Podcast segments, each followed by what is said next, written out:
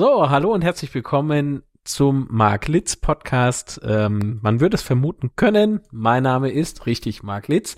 Und äh, da ich äh, zwar öfter mal mit mir alleine spreche, muss ich das jetzt heute Gott sei Dank aber nicht tun, denn ich habe einen souveränen Studiogast, eine Gästin, eine einen weiblichen Gast äh, bei mir und es ist keine geringere als Alexa Waschkau. Hallo. Hi, hi Marc. Ach ja, je. so, jetzt Bauchbinde kurz abwarten und zack. Ähm, Alexa Waschkau ist ganz viel natürlich bekannt aus Hoaxilla. Was ist Hoaxilla? Magst du das ganz kurz nochmal erzählen? Obwohl das dein Gatte ja übrigens ähm, in der letzten Sendung schon gemacht hat. Aber schadet ja nicht. Ja, nee, genau, kann man auch nochmal. Ähm, äh, Hoaxilla ist ein Podcast, der sich mit äh, Verschwörungstheorien, Urban Legends und so etwas abseitigen Themen wie äh, Nessie, Bigfoot und Atlantis äh, beschäftigt, äh, aus wissenschaftlich kritischer Sicht. Und äh, Alexander, also mein Mann und ich, äh, machen das jetzt mittlerweile seit fast neun Jahren. Es ist schon wirklich echt ein bisschen irre. Ähm, und das Ganze hat irgendwie relativ weite Kreise gezogen inzwischen. Also an diesem Podcast, an dieser wirklich ähm, kurzfristig mal ausgedachten Idee hängt jetzt inzwischen relativ viel dran. Vorträge, äh, Radio und auch Fernsehauftritte und ähnliche Sachen. Und äh, ja, wir sind immer wieder erstaunt, äh, wie gut es läuft. Mit so einem einfachen Podcast. naja, ich meine, so einfach äh, ist der Podcast ja auch nicht. Ne? Ähm, wobei, es gibt natürlich schon ein paar Podcasts, die sich äh, ähnlichem Themen widmen oder? Mhm. Also gerade, ich kenne ähm, beispielsweise so ein Projekt aus den USA, es gibt es auch schon ja. relativ lange. Ja, also in den USA, die haben eigentlich ähm, angefangen, äh, die Skeptiker dort, äh, dieses Medium wirklich zu mhm. nutzen. Und äh, die haben Alexander auch seinerzeit auf die Idee gebracht. Das heißt, also der hat angefangen und zum Beispiel Skeptics Guide to the Universe gehört. Mhm. mhm und äh, hat dann die Idee gehabt, sowas äh, auf Deutsch zu machen für die deutsche Hörerschaft, äh, weil ja nicht alle äh, unbedingt jetzt die amerikanischen Podcasts hören wollen. Und äh, damals sind wir da relativ unbedarft gestartet damit, ähm, ja, und haben das dann wirklich für uns entdeckt. Okay. Ähm, was reizt dich denn an diesem Thema? An dem Thema reizt mich eigentlich ähm, die Faszination ungewöhnlicher Geschichten. Also ich habe ja ähm, europäische Ethnologie studiert äh, in Münster vor langer, langer Zeit äh, und habe da schon äh, mich sehr für Erzählforschung interessiert. Also bei der europäischen Ethnologie beziehungsweise Volkskunde ist es ja so, du kannst äh, im Prinzip dich mit allem beschäftigen, was so Alltagskultur ausmacht. Ähm, ganz viele gehen so in die klassischen Bereiche Kleidungsforschung, äh, Hausforschung. Also wie haben die Leute sich gekleidet, wie haben sie gewohnt oder auch wie haben sie Feste gefeiert, ähm, von der frühen Neuzeit bis in die Moderne jeweils. Und ich fand eigentlich immer am interessantesten, was erzählen die Menschen für Geschichten und äh, warum tun sie das? Mhm. Und äh, gerade da, was so ähm, moderne Sagen angeht, also Geschichten, die einem, also die ganz ungewöhnlich sind und faszinierend sind, ähm, aber dann halt als wahr erzählt werden, das fand ich besonders spannend, weil da ja auch so ein bisschen ähm, ja so dieses wahnsinnig aktuelle Thema Verschwörungstheorien und Fake News dranhängt. Also dir oh ja. wird eine Geschichte erzählt und derjenige, der die erzählt, äh, behauptet steif und fest, dass das Ganze tatsächlich passiert ist und du fängst dann an nachzudenken und äh, dir zu überlegen, ja, wie könnte man denn jetzt rausfinden, ob das wirklich stimmt oder nicht? Und dann meistens kommt man drauf, dass das ganz, ganz alte Motive sind, die da erzählt werden, die dann im neuen Gewand daherkommen und dass die Geschichte natürlich keineswegs wahr ist. Und das äh, finde ich einfach äh, spannend, sich mit sowas zu beschäftigen. Wo siehst du denn oder wo, wo liegt denn der, na, wo liegt denn der Unterschied zwischen ähm, Fake News und eben Hoaxes? Also ist das das Gleiche oder kann man das irgendwie so auseinander also, Bei allen diesen Begriffen ist das ähm, schon so, dass die äh, miteinander äh, in Berührung äh, stehen, dass die Grenzen da manchmal fließend sind und dass sich da vielleicht auch Genres überschneiden. Ähm, bei einem Hoax und äh, Fake News also so wie Fake News äh, inzwischen äh, in den Medien verbreitet werden, würde ich sagen, grenzen sie sich zum Hoax dadurch ab, dass ähm, sie meistens doch einen etwas ernsteren politischen Hintergrund haben, ah. äh, in vielen Fällen, äh, wobei das in der Frühzeit eigentlich nicht so unbedingt immer nur der Fall gewesen ist, weil die ganz klassischen Fake News, wenn man sie im wirklich eigentlichen Sinne sich anguckt, dann sind das solche Sachen wie Postillon oder Weekly World News in den USA oder so, halt völlig bekloppte Geschichten, die aufgemacht werden wie äh, reguläre Nachrichten, mhm. von manchen Leuten vielleicht auch geglaubt werden, aber eher so einen satirischen Hintergrund haben. Ähm, und ein Hoax, ähm, ja, also je nachdem, wie man, wie eng man den Begriff fasst, hat er eigentlich eher so was Scherzhaftes äh, im Prinzip, wenn man es relativ eng auslegt. Äh, wobei es natürlich auch Hoaxes gibt, die dann irgendwie so ein bisschen übertreiben und über die Stränge schlagen und dann nicht mehr so lustig sind. Ja, also man kann es nicht ganz, ganz klar abgrenzen. Ja. Also es, es, kommt immer darauf an, wie man den jeweiligen Begriff fasst und auslegt. Ja, mir, mir fällt nämlich gerade ein vor kurzer Zeit, allerdings auch schon Monate wieder her, ähm, gab es doch mal diesen äh, Hoax mit äh, Momo, mhm, glaube ich. Ja, ähm, genau. Das, ach, wie war das? Eine Ach hey. Ähm, also, habt ihr, da, ihr das, habt das, doch auch Ja, ja, ja, wir haben uns da also, so ein bisschen auch äh, dahinter geklemmt, wobei äh, die äh, Leute von Mimikama.at mhm. äh, das total super aufbereitet haben. Also besser könnten wir das gar nicht machen, wie die versucht haben, da die Ursprünglich, äh, Ursprünge von diesem Momo-Hoax äh, rauszukriegen. Also das Ganze hat sich wohl und das kriege ich inzwischen nicht mehr so sehr mit, weil ich es nicht mehr äh, auf dem Handy habe, über WhatsApp abgespielt, genau. ähm, wo eben dieses Bild äh, verschickt wurde von so einer vogelartigen Fratze mit so einer ganz langen schnabelartigen Nase oder Schnauze ja, oder wie auch ja. immer.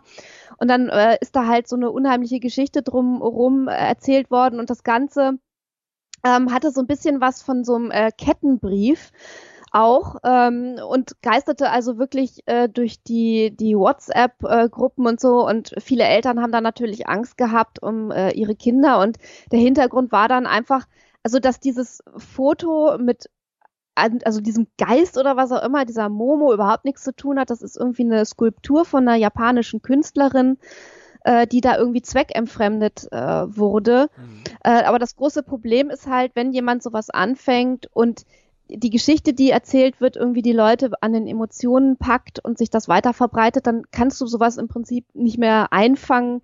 Dann ist es in der Welt und die Leute haben Angst und du kriegst halt auch, wenn du Fakten lieferst dazu, nicht alle Leute dazu, äh, sich kritisch damit ja. auseinanderzusetzen. Also es wird immer Leute geben, die denken, oh, jetzt hat mein Kind irgendwie so einen Kettenbrief bekommen oder irgendwie eine, eine geisterhafte Nachricht von Momo oder so und die dann halt ne? fürchterlich Angst ja, haben. Ja, natürlich.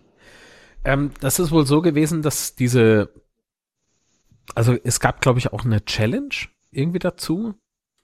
Ja, also das ähm, geht dann so ein bisschen in Richtung oder hängt zusammen mit dieser Blue Whale äh, Challenge, genau. ähm, die ja auch so einen Hintergrund hat, von dem man nicht genau weiß, ähm, äh, hat er jetzt seine Basis komplett äh, in der Fiktion oder mhm. hat es vielleicht einen wahren Kern? Also so eine äh, Suicide äh, Challenge, also immer äh, schlimmere Aufgaben zu erfüllen, die dir so ein Puppet Master ähm, befiehlt, ja. äh, also die dann ähm, darin gipfeln, dass du dich irgendwann selber äh, entleibst. Ähm, und das ist natürlich auch ein Thema, also gerade wenn sowas unter Jugendlichen kursiert, also das Thema Suizid und Jugendliche und so ist natürlich äh, ein Thema, was wahnsinnig äh, angstbesetzt ist, logischerweise, und was die Menschen stark berührt. Und wenn du dann einen Hoax hast, der sich äh, solcher Motive bedient, dann äh, kannst du dir sicher sein, dass da bei den Leuten was hängen bleibt. Ne? Also mhm. du kannst Menschen dann wirklich aktiv richtig Angst machen. Und es gibt leider äh, im Netz Leute, die sowas ausnutzen, die das irgendwie witzig finden, wenn, wenn sie die Macht haben, äh, Menschen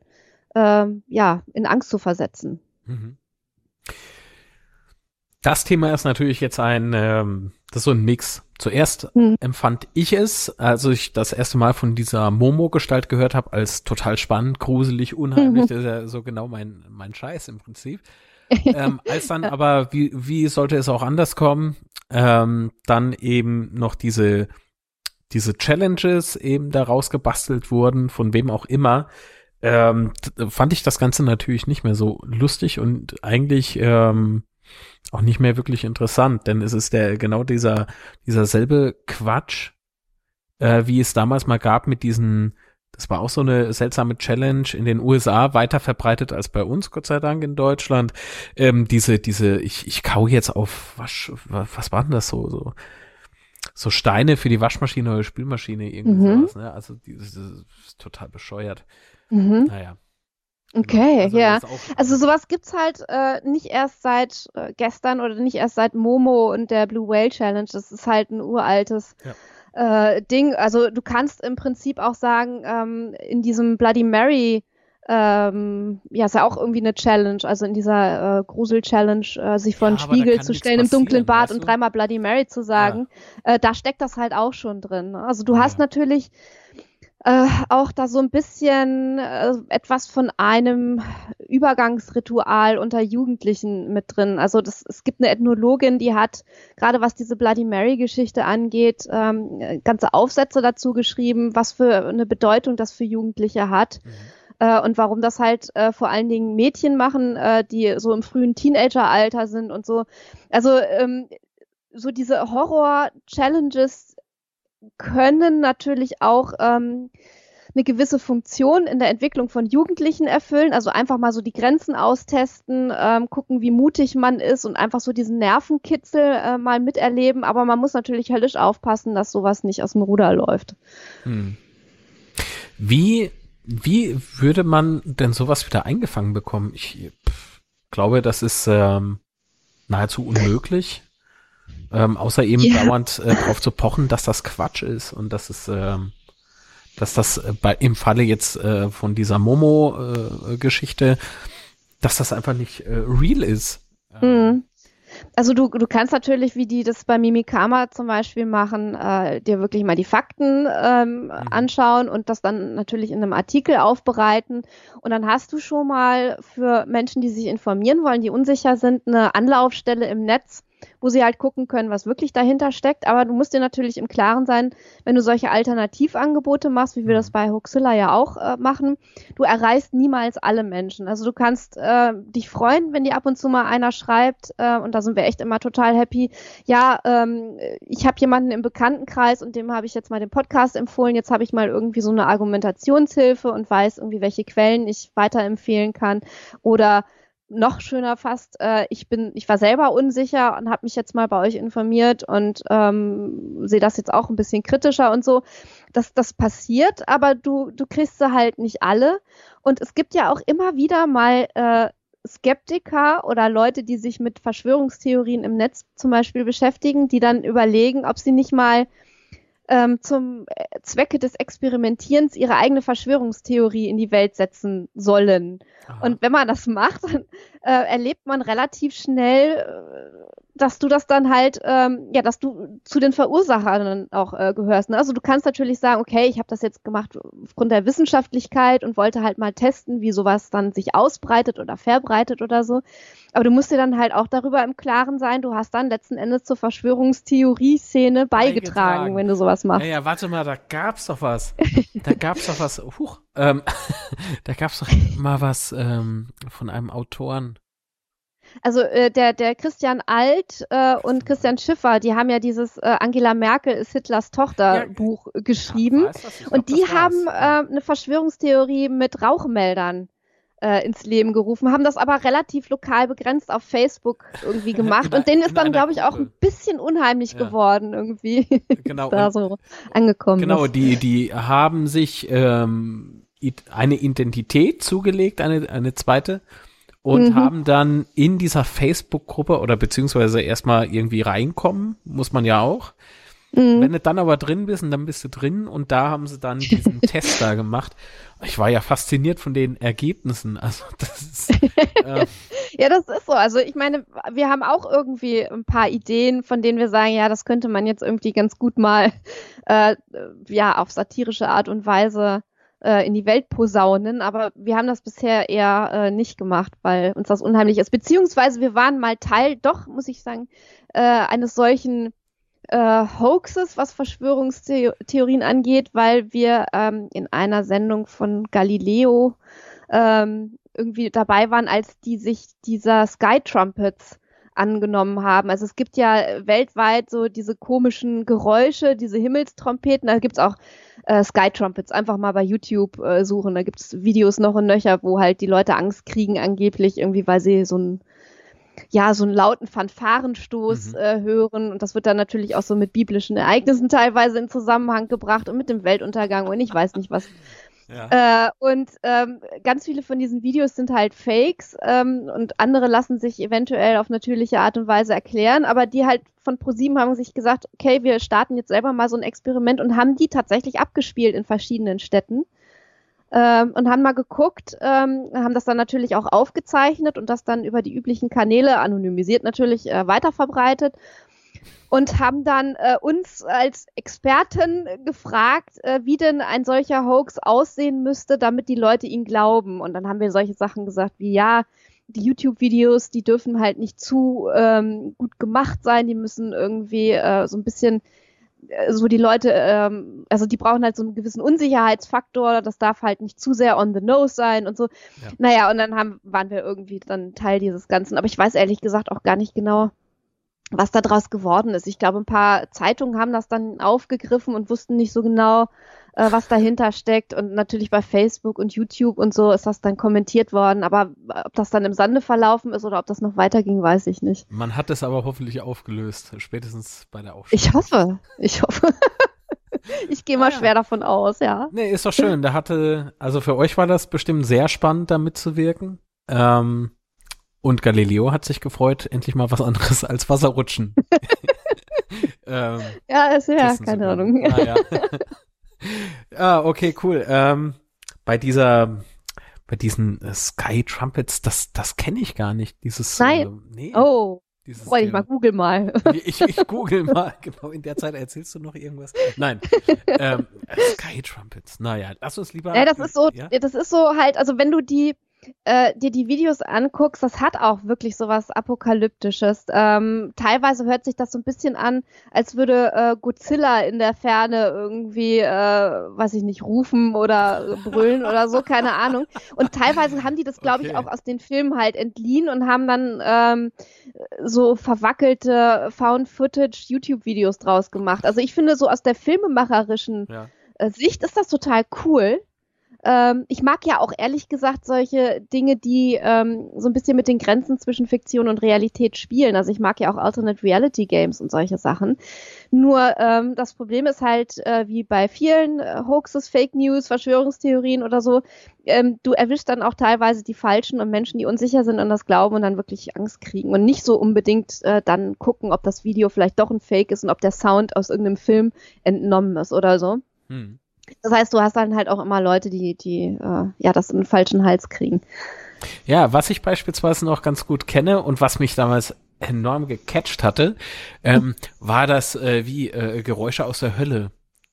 Ja, ja, ja, ja, Thema, genau. Diese, ne? diese Schreie aus der Hölle, ne? Irgendwie, genau. oder Hölle angebohrt oder irgendwie sowas, ne? Ja, Hölle angebohrt, das klingt auch ja, super. Ja, ne? So bei Bauarbeiten hat man plötzlich im Teufel an die Hörner gebohrt. Also. Ja, und das war ja, das, auch aus einem Film, ne? Dieser, dieser Ton. Ähm, der Ton, das weiß ich jetzt ehrlich gesagt gar nicht mehr, wie sich das zusammensetzt. Also das war auch so eine Geschichte, die sich so über fundamentalchristliche Zeitungen verbreitet hat und äh, dass die es so mit den Fakten teilweise nicht so ganz genau äh, nehmen und da auch viel voneinander abgeschrieben haben und dann auch falsch voneinander abgeschrieben haben und dann äh, irgendwie wie beim Stille Post-Prinzip was verändert haben. Also das, das spielte da alles mit rein äh, damals in diese Geschichte und das ist natürlich auch sowas, ähm, dieses Motive zumindest jedem, der was mit, also der mal irgendwie in Berührung mit dem christlichen Glauben gekommen ist, ähm, was sagen und dann natürlich entsprechende ähm, Emotionen auslösen. Hm. Das heißt also, ähm, das wird die Menschen faszinieren und das ist natürlich dann auch eine Geschichte, die weitererzählt wird. Das ist halt ähm, vom Motiv her, wenn das einmal in der Welt ist, wieder nicht tot zu kriegen. Das ist unglaublich. Das ist unglaublich. die, so die, die, Hölle, die Hölle ist nicht tot zu kriegen. Genau. oh, sehr gut. okay, aber lass uns, äh, lass uns lieber weiter über dich reden. Ähm, auf hoaxilla.com steht derzeit als Autorin, Journalistin, Podcasterin tätig. Das ist, ist ja, sehr viel. Oder ist das, das auch? Das ist viel. Ähm, also wenn, wenn ich müsste eigentlich mal die Seite anpassen, dieses, also sich selber als äh, Journalist zu bezeichnen, wenn man keine entsprechende äh, journalistische Ausbildung hat, finde ich ein bisschen vermessen. Mhm. Ähm, ehrlich gesagt, also Autorin und Audioproduzentin oder Podcasterin oder so reicht auch völlig aus. Ähm, ich würde mich nicht unbedingt jetzt ähm, inzwischen als, als Journalistin sehen, weil ich einfach nicht ähm, die Berufsausbildung habe, die dazu nötig ist. Und ich finde gerade in einer Zeit, wo Journalisten so viel äh, Impact auch äh, zukommt und ähm, wirklich auch sehr, sehr gut ausgebildete, alteingesessene, äh, tolle Menschen, die da arbeiten in dem Beruf, äh, mit solchen schrecklichen Begriffen wie Lügenpresse zu kämpfen haben. Äh, da sollte man halt nicht leichtfertig äh, mit dem Begriff umgehen. Aber ähm, Audioproduzentin und äh, Autorin würde ich durchaus unterstreichen. Ähm, ja. es, kommt ja, es kommt ja daher, bei ganz vielen äh, Journalistinnen und Journalisten, mhm. bei mir ja auch, ähm, du wirst halt irgendwann mal äh, dazu gezwungen, Steuern zu zahlen. und äh, du musst das, du musst das halt angeben. Was machst du beruflich? Ne? Die ja. müssen das ja einschätzen. Ist das jetzt ein Gewerbe beziehungsweise ein geschützter, reglementierter Beruf oder was ist es jetzt? Und ähm, Journalist ist da jetzt die ganze Zeit, also vor ein paar Jahren bis vor ein paar Jahren, ähm, war das so die Zwangseinkategorisierung mhm. sozusagen. Und äh, ich bin dann hingegangen und habe mich einfach in Medienproduzent umgewandelt mhm. und plötzlich war es ja. ganz cool. Ähm, ja. Das deckelt, glaube ich, einfach vieles ab. Ja, das stimmt, ja. Du bist selbstständig? Ja, ich habe mich 2013 äh, selbstständig gemacht, ähm, eigentlich mit einem ganz anderen Projekt. Ähm, ich habe damals angefangen und hatte die Idee, ähm, Hörbiografien zu produzieren. Das heißt also, Menschen zu Hause zu besuchen, äh, sie vor ein Audioaufnahmegerät zu setzen und sie ihre Lebensgeschichte erzählen zu lassen. Mhm. Ähm, ich wäre dann also in dieser Situation der äh, Interviewer gewesen, der ab und zu mal ein paar Fragen stellt, wenn äh, man den Eindruck hat, dass da vielleicht was vergessen wird oder so. Und ähm, äh, habe das dann immer so gemacht nach diesen Aufzeichnungen, dass ich meine Fragerei also komplett entfernt habe und dann hattest du eine äh, von der Person selber erzählte Biografie in Hörform äh, was für die Familien äh, dieser Menschen, auch für die, äh, glaube ich, für die Interviewpartner selber total schön war und auch eine schöne Erfahrung und auch vor allen Dingen das zu Hause machen zu können, nicht in, in ein Studio zu müssen. Also kurzum, äh, diese Lebenslinien-Hörbiografien, das war so meine Idee ähm, für die Selbstständigkeit. Ich habe das auch gemacht, allerdings nicht so oft, äh, wie ich am Anfang gedacht hatte äh, weil ähm, das natürlich für viele Menschen auch ein äh, sehr gewagter Schritt ist. Also ich hatte ganz viele Anfragen von Verwandten, die äh, gesagt haben, meinem Großvater, Großmutter, Tante, Onkel oder so möchten wir das gerne schenken. Äh, nehmen Sie doch mal Kontakt auf und dann habe ich mit den Personen selber gesprochen und so und die waren auch so ganz interessiert, haben dann aber äh, ab hm. und zu mal dann äh, doch vor dem Termin gesagt, nee, äh, ich möchte das nicht so gerne und äh, da sind Sachen dabei irgendwie, über die ich nicht so gut sprechen kann und möchte äh, und deshalb lasse ich das. Äh, aber einige haben das äh, gemacht. Also ich habe, glaube ich, in den Jahren, weiß ich nicht, so zwölf, dreizehn oder so ähm, Hörbiografien gemacht. Und das war jedes Mal eine ganz tolle Erfahrung, weil du ganz oft da Menschen triffst, die dann da sitzen und meinen, ich ähm, habe doch gar nicht so viel zu erzählen. Wie soll ich da jetzt irgendwie so eine Hörbiografie füllen äh, mit meiner Lebensgeschichte? Und dann fangen die an und erzählen erstmal vier, fünf Stunden und sind dann hinterher selber überrascht, was sie alles äh, so erlebt haben an Dingen. Und das freut mich total, weil es einfach ganz interessante Menschen sind, die man da kennenlernt. Absolut. Ähm, diese Geschichten, denen einfach zuzuhören, hm. ähm, das ist auch, glaube ich, gar nicht so das Thema. Ähm, eher, wenn du, also in dem Moment werden es ja Auftragsarbeiten, richtig? Ja. Mhm. Genau. Und in dem Moment, in dem du gesagt bekommst, äh, ich will das jetzt, mach das, da hast du Geld. Mhm. Ähm, shut up and take my money, ne? Großartige Sache. Ähm, ja. Und es, zum Schluss hast du jemand, der sowas von langweilig ist. Weißt du?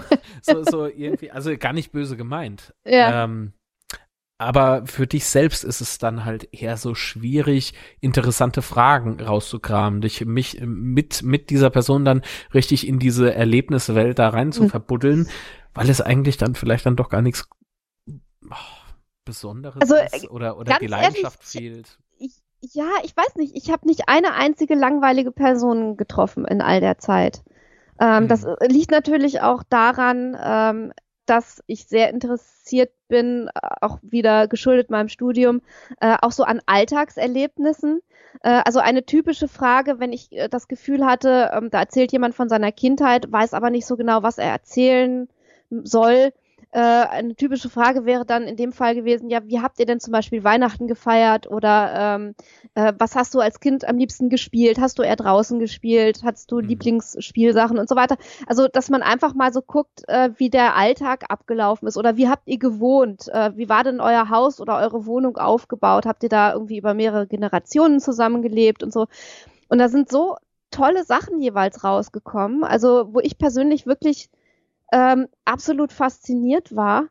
Ähm, und auch ähm, liegt das natürlich daran, dass das meistens jetzt eine Generation war, die einfach eine zwar sehr traurige und schreckliche Zeit, aber einfach auch eine sehr spannende Zeit erlebt hat, äh, weil das nämlich halt äh, meistens äh, Menschen gewesen sind, die so, naja, so in den 40er Jahren aufgewachsen sind, also in der Nachkriegszeit. Mhm ähm, und eventuell sogar im Krieg ähm, noch äh, aufgewachsen sind und ähm, das natürlich so ganz anders erlebt haben dann alles. Und äh, diese Schilderungen, also wenn du wirklich jemanden hast, der erzählt, wie er diese Bombennächte ähm, miterlebt hat und so, das gibt nochmal einen völlig anderen Blick auf die äh, Geschichte. Und das allein das ist schon faszinierend. Also ich könnte mir einfach nicht vorstellen, das langweilig zu finden.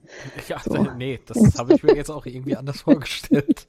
Das heißt, wenn ich dich beispielsweise jetzt ja. buchen würde, ich möchte jetzt gerne so ein ja. Hörbuch haben. Ähm, über mich selbst, weil ich mich selbst ganz ja. finde, ähm, dann ja, was soll ich dir erzählen? Weißt du, so, ich will das ja. haben, ich bezahle dich auch, aber keine Ahnung. Okay, ja. ja, das kommt, ich meine, das machst du ja auch nicht mit, weiß ich nicht, Ende ja. 20, Anfang 30 oder so. Das machst du ja dann schon in einem Alter, wo du, wo du irgendwie, äh, ja, schon einen gewissen Teil deines Lebens hinter dich gebracht hast. Ja, ja, verstehe.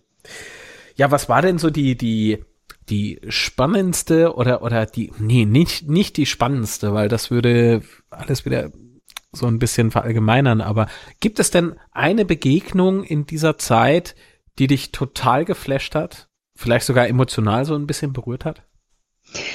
Naja, also das ist jetzt ein bisschen, ähm, äh, also da bin ich natürlich voreingenommen, weil ich zwei von diesen Hörbiografien mit äh, Mitgliedern meiner eigenen Familie hm. gemacht habe und das natürlich irgendwie ganz klar ist, dass mich das emotional betrifft. Also was, was ich wirklich am verrücktesten, abgefahrensten äh, fand, war die mit meinem Großvater väterlicherseits, weil er äh, zu dem Zeitpunkt, als wir das gemacht haben, 95 war äh, und also über, ich glaube, brutto, also vor dem Schnitt waren es sechs Stunden, äh, über sechs Stunden hinweg erzählt hat wie ein Buch. Also wir haben das zwar, weil es wahnsinnig anstrengend ist, mhm. ähm, an zwei Tagen gemacht, aber er hat also Namen, Daten, ähm, wirklich Ereignisse in chronologischer Reihenfolge wirklich erzählt, als würdest du irgendwie äh, oder als würde er ein Buch vorlesen.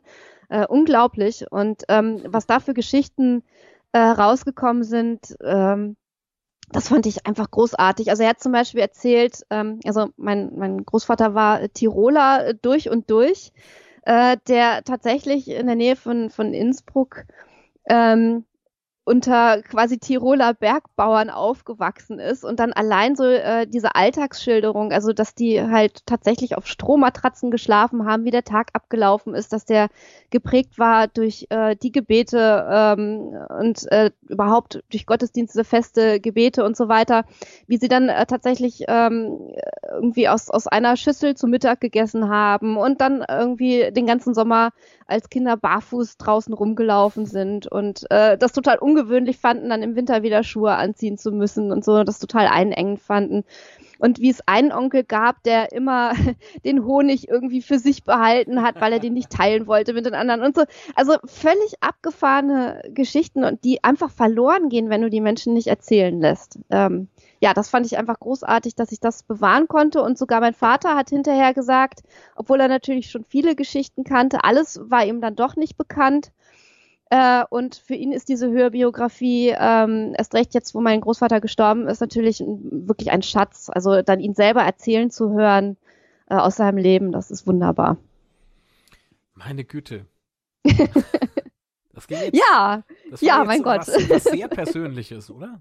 Ja, ja, aber das ähm, ja, ja, war ein schönes Erlebnis. Äh, ganz, ganz toll, das so zu hören. Also ich habe mhm. mir darüber ehrlich gesagt noch nie wirklich so Gedanken gemacht, wie, wie, was, ja, was das, ähm, verfolgst du das jetzt noch weiter oder ist das jetzt eher so mal erstmal pausiert oder? Also wenn, wenn ich eine Anfrage kriege und sowas zustande mhm. kommt, mache ich das. Es kommen relativ selten in letzter Zeit Anfragen rein ähm, und ich mache das nicht mehr so aktiv äh, publik, ah, einfach auch, weil ich so viele andere Sachen jetzt in letzter Zeit erstmal vorziehen musste. Aber ich würde das auf jeden Fall äh, machen, wenn sich da jemand äh, interessieren würde. Das auf jeden Fall. Also die Seite ist auch noch online, die müsste nur mal irgendwie geupdatet werden oder so. Aber grundsätzlich alle Informationen, die da äh, verfügbar sind, sind noch aktuell. So. Okay, ja, ja, das mit der Webseite neu machen, das ist mir leider gerade in der letzten Zeit kein, kein fremder Begriff oder keine fremde Tätigkeit.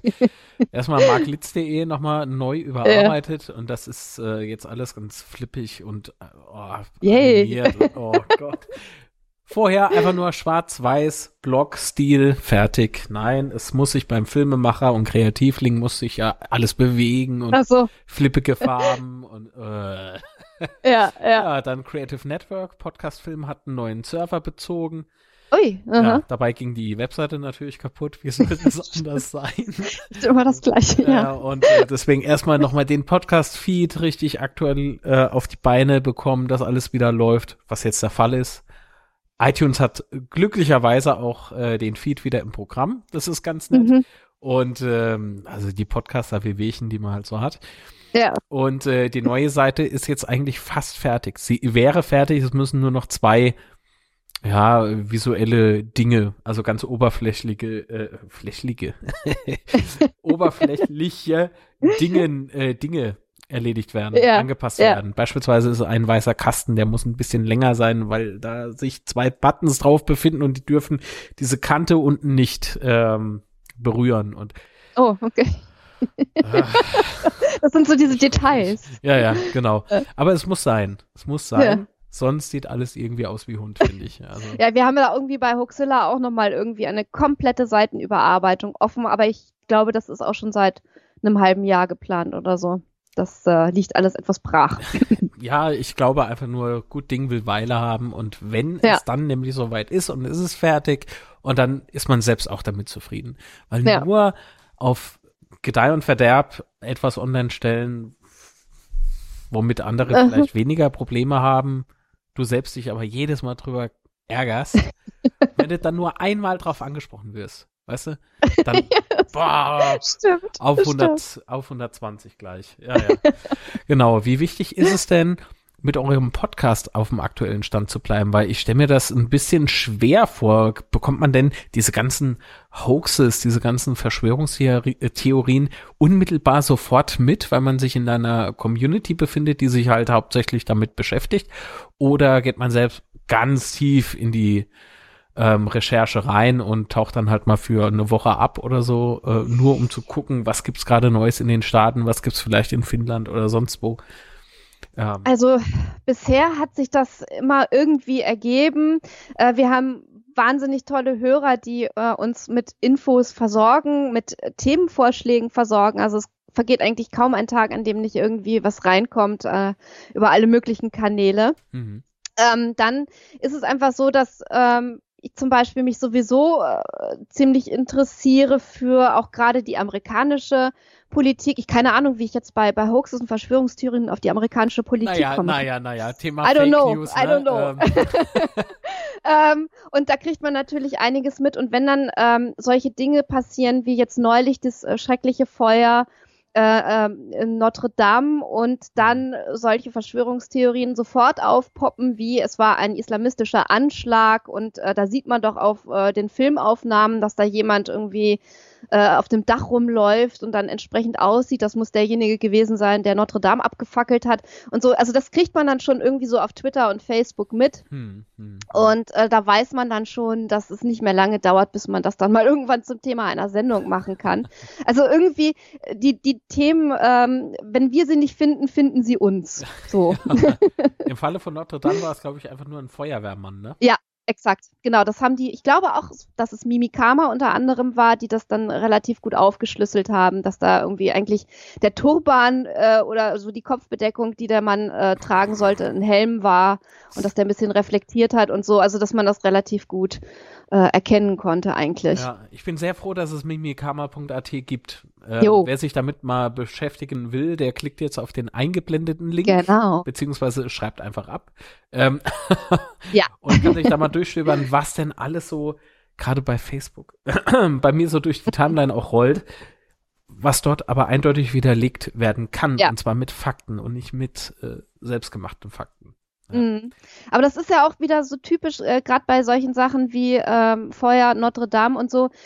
Wir können einfach inzwischen im Zeitalter von Facebook und vor allen Dingen auch Twitter und so nicht mehr mit Informationsdefiziten umgehen. Das heißt also, wenn du etwas mhm. hast, was gerade die Welt bewegt und was sich gerade abspielt, so etwas wie dieses Feuer, dann ist es eigentlich logisch und das würde einem ja auch der gesunde Menschenverstand ja. sagen, dass da jetzt erstmal ermittelt werden muss. Also Punkt eins Feuer löschen. Punkt zwei ermitteln, woran es denn gelegen hat. Ja. Äh, Punkt drei darüber berichten und äh, informativ in den Medien aufbereiten. Also das wäre so die Reihenfolge, aber das können wir einfach nicht mehr abwarten, sondern in dem Augenblick, wo nicht nach fünf Minuten feststeht, so und so war die Ursache, das und das. Ähm, ähm, hat das Ereignis ausgelöst, äh, fangen wir an, unsere eigenen Informationen zu basteln und dann hast du halt keine Fakten mehr, sondern nur noch Spekulationen, die dann leider bei den Leuten hängen bleiben.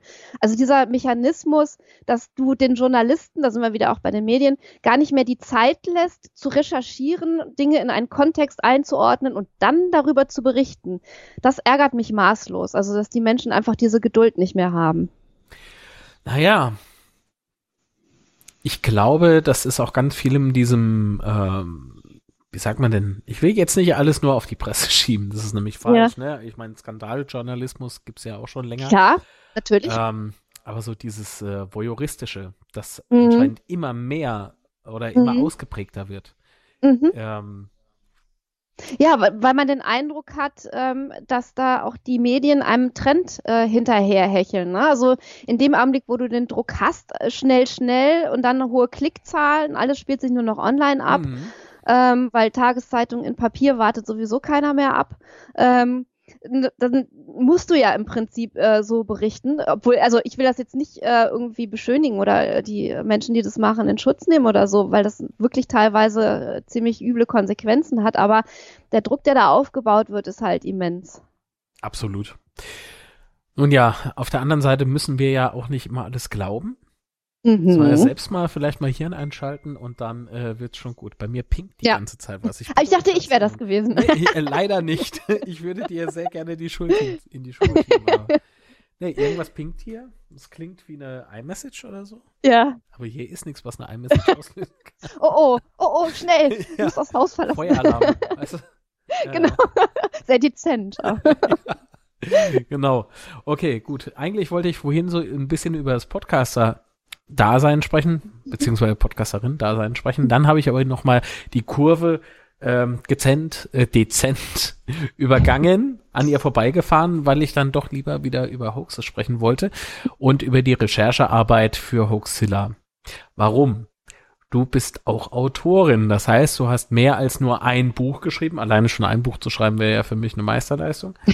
ähm, genau, du hast eins, zwei, drei, vier, fünf Stück habe ich bei mir okay. zumindest. Ja, äh, das kann gut sein. ja, ja, man hört auch zu zählen. Passt schon. Ja.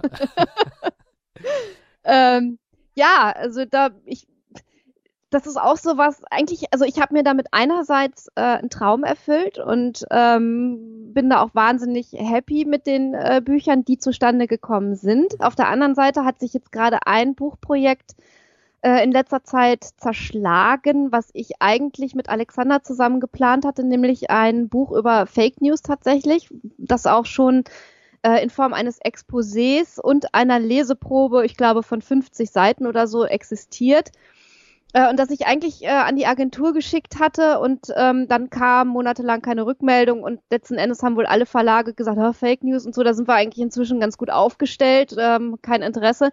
Und da dachte ich eigentlich erst, dass mich das ärgern würde, ähm, habe dann aber festgestellt, dass ich eigentlich erleichtert bin, äh, weil so ein Buchprojekt ähm, immer so eine Mammutaufgabe ist und du relativ wenig letzten Endes hinterher in der Hand hast, wenn du sowas machst. Also es ist sehr, sehr schön, weil man das dann natürlich irgendwie auch cross-promoten kann und äh, wenn es gut läuft, dann werden irgendwie Leute aufmerksam auf deine Bücher und so. Das ist auch alles schön und gut.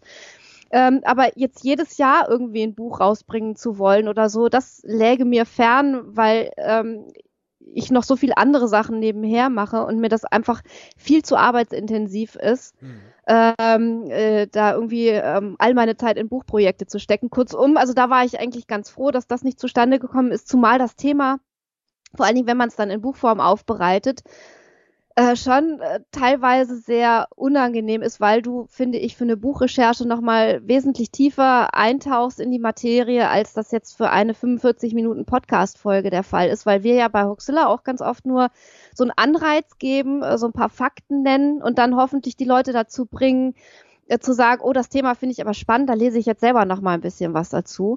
Äh, und wenn du natürlich irgendwie 250 Seiten Buch schreiben möchtest, dann musst du die auch alle konsequent füllen und das nimmt dir keiner ab und da bist du dann erstmal gut beschäftigt. Ähm, ja. ja. also es ist so, ein, so, ein, so eine Hassliebe eigentlich. Es ist, schreiben tue ich schon ganz gerne, ähm, aber so ein, so ein Buchprojekt kann auch ziemlich äh, nerven mitunter. Es kann nerven, gerade wenn man sich mit so einem Recherche-Ding verflochten hat. Ja, ne? wobei, also, also wenn ich jetzt wählen müsste zwischen allen Buchprojekten, ähm, was ich so am allerliebsten habe und was komischerweise auch heute noch so aus allen möglichen Ecken an mich rangetragen wird, ist es das Ghost Hunting Buch. Ähm, also wo wir uns mit der deutschen Ghost Hunter Szene beschäftigt haben, Sebastian Bartoschek und ich. Und komischerweise haben wahnsinnig viele Leute das äh, zu Hause stehen, wobei ich immer dachte, das hätte sich überhaupt nicht verkauft. Ähm, und ähm, ich kann jetzt nicht äh, den kompletten Hintergrund nennen, aber neulich kam eine Redakteurin, die beim Fernsehen arbeitet, ähm, auf uns zu und es hat sich hinterher herausgestellt, die ist auf uns gekommen, weil sie das Ghost Hunting Buch im Bücherregal hat und gedacht hat, ach, was macht denn die Alexa Waschkau heute so? Also äh, völlig verrückt. Du weißt halt einfach nicht, aus welcher Ecke dann hinterher die Rückmeldung kommt. Ist ja aber ganz nett. Wenn das Buch ja. äh, ja, ganz vielen ja. Bücherregalen steht. Ja, ne? Vor allen Dingen, vor allen Dingen was sich dann in dem Fall da, hinterher äh, daraus ergeben hat, das werde ja. ich leider erst im Herbst auflösen können, aber äh, ich kann so viel verraten. Alexander und ich, wir waren gerade vor äh, einiger Zeit jetzt ähm, so um den 10. Äh, April rum in Baden-Baden deswegen und haben da Dinge getan, geheimnisvolle Dinge, die sich dann im Herbst offenbaren werden. Okay, können wir sehr gespannt drauf sein. Ja. Gut, ähm, jetzt aber von äh, Buch 1 Ghost Hunting eher mal so in diese in diese ähm, wie, wie hießen die Bücher noch? Ich habe mir das Dokument eben geschlossen, ich Vogel. Ähm, Black Sweet Stories, kann das sein? Achso, äh, das nee, ist der, der Podcast, der, genau, die, die Hoax-Files, ja. Ne, eins und zwei, eins, genau. Band 1 ähm, ist ja schon länger da, glaube ich zumindest. Ja. ja. Und äh, Band 2 hatte bei mir eher so für Aufregung gesorgt, ähm, weil ich oh. wollte mir bestellen. Oh. Aber was war das damals? Es kam eine Fehl, ein Fehldruck ja. irgendwie vom Verlag, ne? Unser, unser lieber Verleger, der Jens Bolm, hat dann irgendwann äh, beim zweiten Fehldruck äh, Druck der äh, Druckerei, die auch äh, zum Glück alle Kosten übernommen haben, äh, einen Aufkleber äh, noch äh, auf die Bücher geklebt, irgendwie Fuck You 2016 Edition oder so. Einfach dieses, dieses Projekt. Also erstmal haben Alexander und ich viel zu lange gebraucht, um es zu schreiben und dann gab es halt wirklich die Zeit der Fehldrucke. Wir hatten also zum Teil, ich weiß nicht, vier Kisten mit Büchern oder so bei uns im Keller stehen, alles Fehldrucke, die du wirklich nicht ähm, rausgeben konntest. Und da haben wir dann echt schon gedacht, nee, das, das Projekt ist verflucht. Wir glauben ja nicht dran, aber äh, Ach, das du, kann kein Zufall sein. Ja, doch, doch. Also ich kenne da auch äh, Projekte, ähm, wo ich auch so die Befürchtung habe, ähm, ob da nicht ein Fluch irgendwie äh, drüber liegt. Ja. Aber ich glaube nicht. Ich glaube, das äh, läuft dann doch besser, als man denkt. Ja. ja, auf jeden Fall, es existiert jetzt äh, zum Glück. Und vielleicht, wer weiß, irgendwann in den nächsten zehn Jahren oder so werden wir dann mal Band 3 äh, schreiben, der eigentlich diese Trilogie abschließen sollte. Mhm. Wir haben ihn schon so grob im Kopf, weil bei den Hoax-Files ist es ja immer so, äh, dass diese Sachkapitel, äh, die ja auf, teilweise auf den Podcast-Episoden basieren, mhm äh, eingerahmt werden von einer äh, Handlung, ähm, die Alexander und mich involviert und so ein bisschen, ja, so eine Mischung aus Dan Brown und drei Fragezeichen ist irgendwie. Also auf jeden Fall erleben wir da Dinge, die wir normalerweise hier in unserem realen Alltag nicht so unbedingt erleben würden. Ähm, und äh, Teil drei soll eigentlich einen Showdown im Vatikan haben. Und äh, irgendwann werden wir es schreiben. Mal gucken. Showdown im Vatikan. Ja. War der nicht mal in Italien? Unterwegs? Eben, genau, Ah. eben, ja. Ah, ah, uhuhu, Recherchearbeit. Unmittelbar gab es ja auch eine Handshake mit dem Papst. Jedenfalls Das ist allerdings kein Hoax, tatsächlich, Nein? ja. Oh, Nein, nein, naja. Ich bin sehr gespannt. So. Ja. Und darüber wer, wird man hoffentlich auch im Podcast ähm, was hören auf Ja. Hoaxilla, wenn es soweit ist. Ähm, Ja. Was mich jetzt wieder natürlich zum eigentlichen Thema bringt, und zwar Podcast. Erinnerst du dich noch, wie du eigentlich zum Podcast gekommen bist oder ging das so Hand in Hand Ja. mit Alexander? Nein, ich, ich erinnere mich und es war widerwillig. oh, Ich wollte nicht. Äh, also. Alexander hatte diese glorreiche Idee, äh, Hoaxilla zu machen und hatte innerhalb von fünf Minuten, also wirklich, ich bin da so äh, baff jedes Mal, wenn ich darüber nachdenke, das Konzept der Sendung, den Titel, äh, die Marke, ich glaube auch das Logo. Also ich weiß nicht, was sich da alles in seinem Kopf abgespielt hat. Äh, auf jeden Fall war das alles fertig und er musste mir, mich nur noch irgendwie dazu bringen, mich vors Mikro zu setzen und das war äh, zu einer Zeit, wo ich obwohl das da auch schon etwas länger her war, noch sehr geprägt war vom Studium und dachte, okay, also so eine Podcast-Folge über so wissenschaftlich äh, kritische Themen und so, ähm, das muss man ja eigentlich dann machen wie so ein Referat äh, an der Hochschule. Das heißt also, da musst du irgendwie für jedes, äh, für jede Folge ein halbes Jahr am besten recherchieren und irgendwie Fakten zusammentragen und dann äh, irgendwie ein halbes Buch schreiben und so und dann kannst du vielleicht diese Folge machen. Und Alexander musste mir erstmal äh, beibringen, dass das mehr so ein lockeres Gespräch werden soll. Hm. Und die ersten Folgen weiß ich noch, da haben wir auch aufgrund der Technik äh, gar nicht zusammen in einem Raum gesessen, ähm, sondern ich glaube, ich habe irgendwie mit meinem iPhone im Wohnzimmer gesessen und Alexander irgendwie im Büro am Rechner. Und dadurch, dass wir uns nicht gesehen haben, hat er mich also jedes Mal dazu aufgefordert, wenn er so mit dem Reden fertig war, doch auch mal was zum Thema zu sagen. Und alleine das ist so eine bescheuerte Vorstellung. Also ich weiß nicht, ob das auffällt, wenn man sich heute noch die ersten drei, vier, fünf Folgen anhört. Ähm, aber ja, Alexa, möchtest du nicht auch mal was dazu sagen? diese, diese Aufforderung. Irgendwie habe ich noch sehr, sehr gut im, in Erinnerung.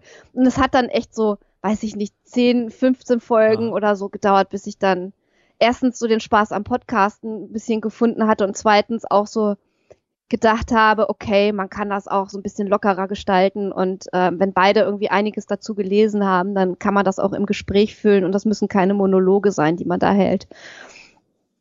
Genau. Das ist ganz wichtig. Ähm, hält Ja, nämlich alles ja, ja. schön im Fluss und macht das Ganze auch interessant. Auch ähm, fällt es einem leichter zuzuhören.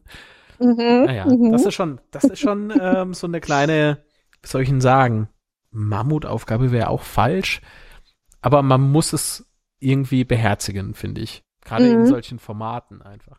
Ja. Ähm, denn wenn du. Aber ich hatte echt keine Ahnung. Also ich wusste am Anfang nicht mal, was ein Podcast ist. Also während Alexander schon Monate vorher die ganzen Amerikaner gehört hat und relativ genau wusste, was man da so bei dem Medienmedium be- beachten muss und was nicht.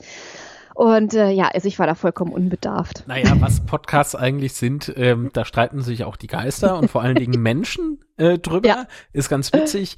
Ähm, und das wird man ja in meinem verfluchten Projekt dann auch erfahren, was äh, da eigentlich so abgeht. So, gut. Ähm, jetzt habe ich aber auch schon häufiger gehört, Podcasterinnen würde es nicht wirklich viele geben. Deswegen haben sich wiederum äh, Netzwerke gebildet oder beziehungsweise eine große äh, Bubble bestehend eben aus Podcasterinnen, ähm, mit denen auch du auf Twitter in Kontakt warst. Zumindest Mhm. äh, gab es da einen Tweet von ne? Das war das, Ähm, das war das erste Mal, das wirklich das buchstäblich aller, allererste Mal, dass ich mich auf Twitter zum Thema Gleichberechtigung oder gar äh, leicht ins Feministische tendierende Mhm. äh, gemeldet habe. Äh, und das hat äh, relativ viele Antworten ausgelöst. Ähm, äh, und ja, ähm, es hatte einen bestimmten Hintergrund, ähm, es hatte einen bestimmten Auslöser. Ich habe mich ein bisschen geärgert über die Podcasterinnen-Szene, weil ich so ein bisschen den Eindruck gewonnen habe, und das war also ähm, zwar schon irgendwie ein konkreter Auslöser, über den ich jetzt äh, nicht äh, genau reden will. Also hat sich jemand äh, relativ abfällig darüber geäußert, ähm, über Frauen, die mit Männern zusammen podcasten und nicht alleine von Frauen für Frauen podcasten. Mhm. Ähm, und das, das hat mich einfach geärgert, da habe ich darauf reagiert. Aber eigentlich war das so eine Tendenz, die ich schon so äh, über die letzten Jahre festgestellt habe, dass das nicht so ganz ernst genommen wird. Also, dass man halt nicht so wirklich als Podcasterin, die was für die Podcasterinnen-Szene bewegt, mhm. wahrgenommen wird, wenn man dann nicht ähm, sich völlig alleine auf weiter Flur oder mit anderen Frauen zusammen an dieses Medium heranwagt, sondern äh, ah, mit seinem, okay. vielleicht auch noch seinem Ehemann irgendwie zusammen podcastet. Also kurzum, dass man dann doch eher als Pärchen wahrgenommen wird und nicht unbedingt als, als Frau, die vielleicht auch was für die Gleichberechtigung bewirken könnte oder vielleicht auch Podcasterinnen insgesamt aufwerde, wie auch immer. Äh, so in die äh, Richtung ging der äh, Tweet auf jeden Fall. Da gab es äh, Diskussionen drüber. Diskussionen finde ich immer toll. Ähm, ist klasse. Ähm, ich weiß aber nicht, ähm, ob diese Diskussion äh, für mich jetzt unbedingt so viel Neues gebracht hat. Aber ich fand auf jeden Fall die, ähm, vor allem die Mädels, die ganz tolle Sachen machen, äh, irgendwie in ihren eigenen Podcasts, die sich dazu Wort gemeldet haben, dann untereinander diskutiert haben. Das war richtig und wichtig und super so. Äh, und ab und zu mal irgendwie so ein bisschen provozieren und so einen kleinen Stoß ins System ist vielleicht gar nicht schlecht, wenn man damit äh, Diskussionen anheizen kann. Äh, das war auch so ein bisschen ähm, so eine Art Experiment für mich, um mal zu gucken, ja, was passiert denn, wenn du dich zu dem Thema mal äußerst, irgendwie so. Äh, und ich war überrascht, wie viel Rückmeldungen das dann gegeben hat. War schon einige, also ich habe es mitbekommen. und nicht nur ich natürlich. Naja. Ja, ja. Ähm, ich finde es deswegen so interessant, äh, weil ähm, ich darüber natürlich im Rahmen von Creative Network, also diesem Dokumentarfilm, ähm, habe ich mich natürlich über alles Mögliche informiert, über die komplette Podcaster Szene, Podcasterinnen-Szene auch. Hm. Hab mit äh, Medienforscherinnen gesprochen, äh, mit Medienforscher, ähm, alles, was es irgendwie so gibt, über das man eben so äh, Dinge herausfinden kann.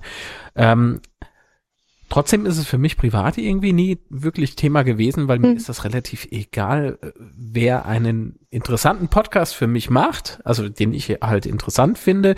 Ähm, da, da ist es mir irgendwie egal, ob das mhm. Männlein oder Weiblein ist. Ähm, mhm. Ich habe so eher so diesen, diesen Stempel im Hirn oder auf dem Hirn, alle sind gleich.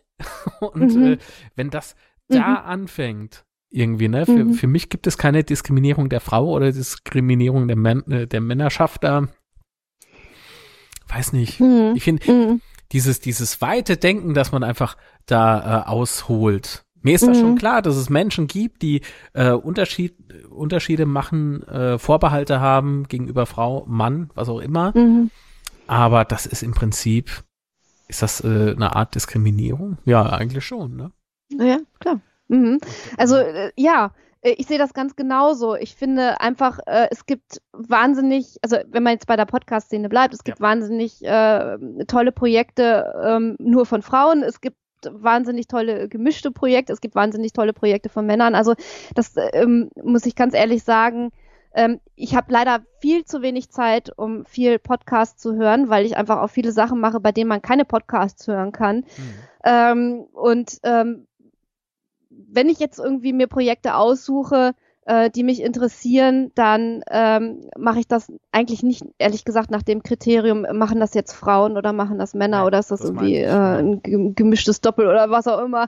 Ähm, und ähm, ich gucke halt einfach, ob mich das Thema interessiert. Und da sind wir eigentlich ähm, schon bei einem anderen Aspekt, den Alexander und ich zusammen immer wieder an der Podcast-Szene auch ja nicht bemängelt haben, aber den wir öfter mal ansprechen. Also dieses Gefühl, wir müssen Podcasts machen ähm, und dann erst äh, überlegen, irgendwie, ja, was will ich denn eigentlich damit? Also wir, wir sind eigentlich immer so die Verfechter ähm, davon, erst Inhalte zu haben, erst eine Idee zu haben und erstmal auch zu wissen, was möchte ich denn den Menschen mit meinem Podcast mitteilen und was möchte ich bezwecken, was für eine Zielgruppe möchte ich denn erreichen äh, und sich dann zu überlegen, äh, wie das Ganze äh, ja technisch mhm. und äh, formell und ich weiß nicht, was ablaufen könnte. Äh, und wir erleben es halt ähm, ganz, ganz oft ähm, auch so bei Podcast-Workshops und äh, bei ähm, Zusammentreffen und ich weiß nicht was, ähm, wenn sich die Szene austauscht, äh, dass bei vielen so der Wunsch da ist, ich möchte jetzt unbedingt podcasten, aber ich weiß ja überhaupt nicht, was ich da machen soll. Also das ist dann halt immer schwierig. Ne? Oder ich schaffe mir jetzt für 1000 Euro irgendwie Equipment an, aber ich habe gar nichts, was ich da äh, eigentlich damit erreichen möchte. Ja, also du hast äh, zum Schluss einen Ton, der sehr teuer ist, aber kein ja. Inhalt, ne? Und ja, ja, das ist ja, wirklich. Halt, das ist genau. schade, schade, ja. Ich habe mich ja eben verklickt. Ich wollte eigentlich mich nochmal kurz einblenden, habe dann aber schon äh, vorgegriffen. Ähm, und zwar, wer jetzt sich fragt, podcasterin.org, ja. habe ich glaube ich vorhin erwähnt, deswegen habe ich es ja. nochmal rausgesucht. Das ist die Webseite podcasterinnen.org. Wenn man möchte, kann man sich da sehr gerne genau. umschauen, was es da ja, gibt, da äh, Profile. Stößt man, kann, man, auf tolle Leute, ja. Absolut. Genau. Man kann auch mitmachen. Also Mauszeiger wird hier gar nicht mit genau. übertragen. Das äh, hat alles keinen Sinn, was ich hier mache. Das ist sehr schön. Und auf jeden Fall sei diese Webseite auf jeden Fall mal euch ans Herz gelegt. Ja. So. Und jetzt möchte ich wieder umschalten. Wir haben sowieso heute äh, so ein paar technische Pannen gehabt. Äh, ist, äh, nein, nein. Nein, nein, nein, alles, das war, ähm, das ist. Äh, das war alles geplant. Ja, ja, natürlich. Alles Fake News, falls man da was hören sollte. ja. Genau. Also, podcasterin.org, sehr ja. interessant, sehr tolle Leute dort. Äh, und wenn ihr weiblich seid und denkt, jawohl, ich will auch irgendwie was bewirken, ähm, was äh, in diese Richtung eben geht, dann macht das. Ähm, ja. Immer gut. Genau. Nur sachlich bleiben, das ist wichtig. So. Ja. Bei jeder Diskussion. Wie schwer fällt es denn, lieber Alexa, auch dir, sachlich zu bleiben bei diesen ganzen, also wenn man sich halt auf Facebook rumtreibt ähm, oder auch eben auf Twitter in den sozialen Netzwerken. Ich weite das jetzt ganz bewusst mal aus. Mhm. Wie schafft man es, äh, wenn es beispielsweise um Thema AF ne, Schlag mich tot mhm. geht und äh, diesem ganzen äh, Gedödel da, dann noch ernst zu bleiben oder sachlich zu bleiben. Mir fällt das mittlerweile sehr, sehr schwer und ähm, ich kann es mir nicht vorstellen, mich in meinem Podcast oder einer meiner Podcasts äh, mit diesem Thema irgendwie noch zu befassen. Weil gerade so das Thema Reichsbürger war ja ein großes Thema äh, bei mhm. Oxilla mal gewesen. Könnte ich, könnte ich ehrlich gesagt so ähm, nicht aufarbeiten. Also es kommt immer auf die Tagesform an. Ähm, manchmal fällt einem das sachlich bleiben und auch so eine gewisse Distanz zu wahren leichter und manchmal geht einem, was man da so mitkriegt, äh, schon auch an die Nieren. Äh, insgesamt bei den Hoaxilla-Themen äh, schaffe ich das eigentlich immer ganz gut, nur in zwei Fällen eher weniger, nämlich äh, wenn es gerade äh, um Politik geht äh, das heißt also, wenn es um Rechtspopulismus äh, und Rechtsextremismus geht und wenn es ähm, in, bei, unter den Huxilla-Themen um den Bereich Gesundheit geht. Das heißt also, wenn wir zum Beispiel paramedizinische Verfahren äh, besprechen, wo Menschen tatsächlich dann eher Bauernfängern äh, anheimfallen oder Heilpraktikern, äh, die äh, Dinge anwenden, von denen sie keine Ahnung haben und die auch einfach nichts bringen und dafür halt nicht zum Arzt gehen und sich tatsächlich behandeln lassen. Also das regt mich maßlos auf, sowas und eben, ähm, ja, also bei den Reichsbürgern ist es schon so, dass manchmal ähm, ich zumindest so eine professionelle Distanz wahren kann. Also dann guckst du dir halt an, äh, was sind die Fakten dahinter, was wird behauptet, äh, wer, wer sagt das und warum und was sind so die handelnden Personen, von denen man halt, von denen man die Finger lassen sollte und um die man einen großen Bogen machen sollte und vor denen man die Leute warnen muss. Ähm, und manchmal, wenn ich dann irgendwie so gewisse Dinge sehe, gerade auf Twitter oder so, also wenn einer aus dieser äh, Ecke, aus dieser politischen Ecke irgendwie wieder was von sich gibt, was einfach menschenverachtend ist, dann natürlich sitze ich dann zu Hause und, und rege mich auf und bin eigentlich ganz froh, dass ich das nicht gerade vor dem Mikro tue. Äh, dann habe ich mich sozusagen aufgeregt im stillen Kämmerlein und wenn ich dann vors Mikro gehe und dann irgendwie entweder in einem Vortrag oder in einem Podcast über dieses Thema spreche, dann bin ich schon wieder so ein bisschen runtergekühlt äh, und kann darüber relativ sachlich äh, berichten. Wir haben jetzt das war eine sehr, sehr schöne Erfahrung äh, vor ein paar Tagen. Äh, äh, organisiert durch das junge Forum der deutsch-israelischen Gesellschaft äh, in Hamburg einen Vortrag an der Uni gehalten zum Thema Äh, die Weisen von Zion heißen heute Soros, äh, Soros und Co. Mhm. Ähm, das heißt also über antisemitische bzw. antijüdische Verschwörungstheorien, auch vor allen Dingen im Internet. Und das ist natürlich ein Thema, was einem sehr an die Nieren geht. Das heißt also, wir sind für dieses, für diesen Vortrag nochmal so abgetaucht in ein paar Sachen, die wir schon schon mal behandelt hatten im Podcast und auch so und haben äh, mal aufgedröselt, dass bei Verschwörungstheorien, die scheinbar überhaupt nichts mit Antisemitismus oder Antijudaismus zu tun haben, eben genau doch wieder der Punkt kommt, wo die jüdische Weltverschwörung ähm, bemüht wird und wo äh, antijüdische Ressentiments auftauchen. Also sprich, ähm, selbst bei David Icke und seinen Reptiloiden hast du halt wieder genau diese ähm, alten, äh, furchtbaren Verschwörungstheorien im Hintergrund. Äh, mhm. Bei den Chemtrail-Leuten sind es dann die Rothschilds, die die Chemtrails sprühen. Ähm, und äh, so hast du halt äh, genau die gleichen Sachen, die in diesen wirklich rein fiktiven und gefälschten, man kann es nicht oft genug sagen, Protokollen der Weisen von Zion auftauchen, äh, die heute wieder im Netz äh, bei Verschwörungstheorien eine Rolle spielen. Und das ist etwas, das ist ein Thema, da fällt es mir wirklich wahnsinnig schwer, mich abzugrenzen. Und auch die Diskussion hinterher nach dem Vortrag und so, das war schon sehr emotional. Also das hat man uns vielleicht nicht so wirklich angemerkt, weil wir inzwischen vielleicht auch ähm, dann nach außen schon ruhig wirken. Aber ich weiß, dass das Alexander äh, stark mitgenommen hat und mich eben auch. Also ähm, das ist schon nicht ganz einfach. Aber es ist halt wahnsinnig wichtig, darüber zu sprechen, weil allein diese üblen, üblen Gerüchte, die über George äh, Soros kursieren und die ja maßgeblich äh, Viktor Orban auch mit zu verantworten hat und die wirklich politisches Framing und Wahlkampf auf dem Rücken einer Person vom Feinsten oder äh, eher vom Übelsten sind. Mhm. Ähm, das sind einfach Sachen, dagegen muss man was unternehmen. Das kann man einfach nicht so stehen lassen. Punkt. Sehr gut. So. Lassen wir es aber dazu stehen, bevor du noch hier anfängst zu schreiben. Ja, zu ich, ich habe gesagt, ich riech mich nicht auf und was mache ich? Ich ja. riech mich auf. Ja. Sehr gut. Hat also funktioniert. Nein, ich, also ja. Hut ab. Ich könnte es, denke ich, äh, bei aller Professionalität nicht. Also es gibt ganz einfach so ein paar Grenzen für mich, äh, bei denen weiß ich, da sollte ich nicht drüber gehen, weil dann wird's mhm. total unsachlich und ähm, Ach, mhm. In dem Moment ein Medienschaffender zu sein, ist nicht schön. Mhm. Wenn du ja, dieses Thema Hat hast. so seine Herausforderungen. Ne? Definitiv. Neben dem, äh, ja, wie halte ich mich denn über Wasser, ne? Ja. ist, es das, oh, ja. ist es dann das Thema. Genau. Ja. Ähm, das wäre vielleicht auch noch eine äh, interessante Frage, wenn man sich denn äh, mit Podcasting und ähm, ja, vielleicht auch als Autor oder Autorin mhm eben selbst verwirklichen möchte. Was sind denn so die, die Schritte bei dir gewesen? Hast du einfach gesagt, oh ja, jetzt schreibe ich ein Buch oder jetzt mache ich mal das? Oder ähm, war das auch so eher so lange überlegt und über Kontakte mhm. oder wie, wie startet man da?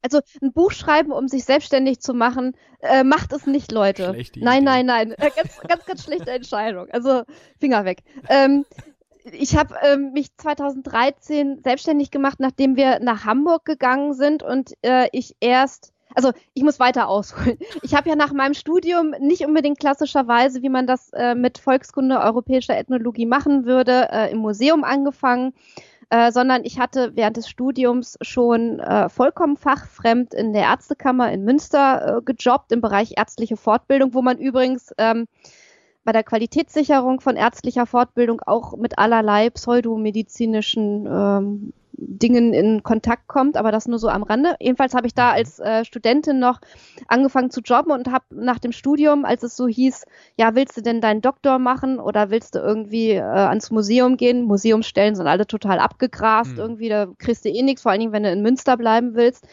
Was machst du? Ja, erstmal Geld verdienen, also fängst du bei der Ärztekammer äh, als fest äh, Person im öffentlichen Dienst an. So, ja, habe ich dann halt gemacht. Ähm, es war eine Erfahrung, die ich einerseits nicht missen möchte, äh, die aber andererseits auch eher so durchwachsen war, weil der Job halt, sagen wir mal so, jetzt nicht so das Allerinteressanteste war, was man sich so vorstellen kann. Aha. Kurzum, als äh, Alexander äh, dann äh, 2012 die Möglichkeit hatte, nach äh, damals Bad Segeberg zu gehen beruflich, war es relativ schnell klar, ja gut, in Bad Segeberg möchten wir jetzt nicht unbedingt wohnen. Das heißt also, wir ziehen nach Hamburg, weil wir da sowieso ganz gerne hin wollten. Und ähm, ich habe dann erst äh, versucht, so in diesem Bereich Verwaltung, Bürotätigkeit irgendwie Fuß zu fassen und hatte ähm, beim Arbeitsamt auch äh, einen Berater, der die ganze Zeit gesagt hat, ja, also mit ihrem Studium und so, eigentlich müssten wir sie ja jetzt so im Museumsbereich äh, unterbringen, äh, können sie aber hier irgendwie auch knicken. Und dann dümpelte ich so ein bisschen herum und äh, habe dann irgendwann ähm, durch meine Mutter tatsächlich, äh, meine glorreiche, wunderbare Mutter, äh, die Idee mit diesen Lebenslinien gehabt und habe dann meinem Arbeitsamt äh, Berater gesagt, dass ich mich selbstständig machen möchte, woraufhin der quasi am Schreibtisch einen Freudensprung gemacht hat, weil ich auch raus war aus der Statistik. Ja, und und ähm, dann habe ich halt äh, das gemacht, was man so macht, äh, so ein, so ein, so ein ähm, Paper geschrieben und mein Geschäftsmodell vorgestellt und habe dann auch diese ähm, Unterstützung bekommen, die man dann so als Selbstständiger äh, bekommt, ein paar Monate lang. Äh, das war irgendwie alles ganz, ganz cool. Und ähm, dann fing das so ein bisschen an äh, mit den Hörbiografien, aber es war eigentlich relativ schnell klar, dass man davon nicht leben kann. Und ähm, die ganze Zeit über, also hätte Alexander nicht einen normalen Dayjob, äh, wäre das sowieso auch jetzt noch wahnsinnig schwer. Äh, also den Leuten, die denken, man kann irgendwie vom Podcasten leben oder vom Bücherschreiben und Podcasten oder so, äh, pff, wahnsinnig schwer. Also das funktioniert halt nicht wirklich. Das, da brauchst du halt irgendwie noch äh, ein bisschen was so als Absicherung. Ähm, und wir haben ja 2014 dieses Hoxilla TV angefangen bei äh, Massengeschmack äh, TV hier in Hamburg. Ach genau, das ist einfach ähm, auch, ja, das weil das eine, eine Möglichkeit war, ein regelmäßiges Einkommen zu haben. Ja, ja. ja. Genau. Also wer, ähm, wer, das nicht kennt, Massengeschmack TV, kannst du das ganz kurz äh, umschreiben? Ja, das ist ein Internet-TV-Sender von Alsterfilm ähm, hier in, in Hamburg. Äh, die machen Shows als Abo-Modell, das heißt, du abonnierst den äh, Sender insgesamt und hast dann die Auswahl. Ich weiß nicht, wie viele Formate das jetzt äh, mittlerweile sind. Also du kannst dir da verschiedene Formate dann angucken. Äh, da gibt's was zum Bereich Games, Filme, auch so Talksendungen. Äh, und das macht der Holger Kreimeier, der mal irgendwann angefangen hat mit Fernsehkritik TV und damit auch ziemlich bekannt geworden ist. Äh, ja, also da haben wir dann halt Hoxilla TV gemacht, haben im Prinzip versucht, das Gleiche zu machen, ähm, was wir im Podcast machen, aber mit Bild. Was dann aber letzten Endes darin gipfelte, dass wir ähm, zusammen vor der Kamera gesessen haben und ähm, YouTube-Videos kommentiert haben.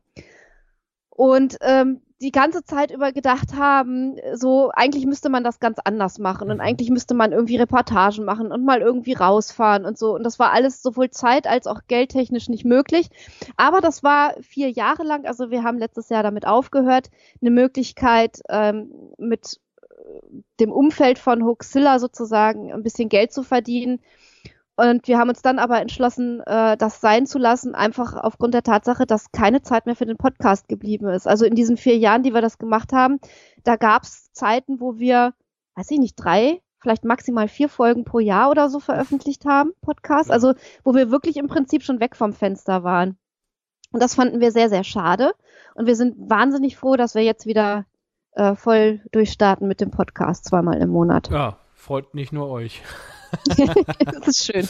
Denn ja, habt, und, äh, und, also äh, neben äh, mir gibt's ja noch, natürlich noch ganz, ganz viele andere Hörerinnen und Hörer äh, eures Podcastes Hoaxilla.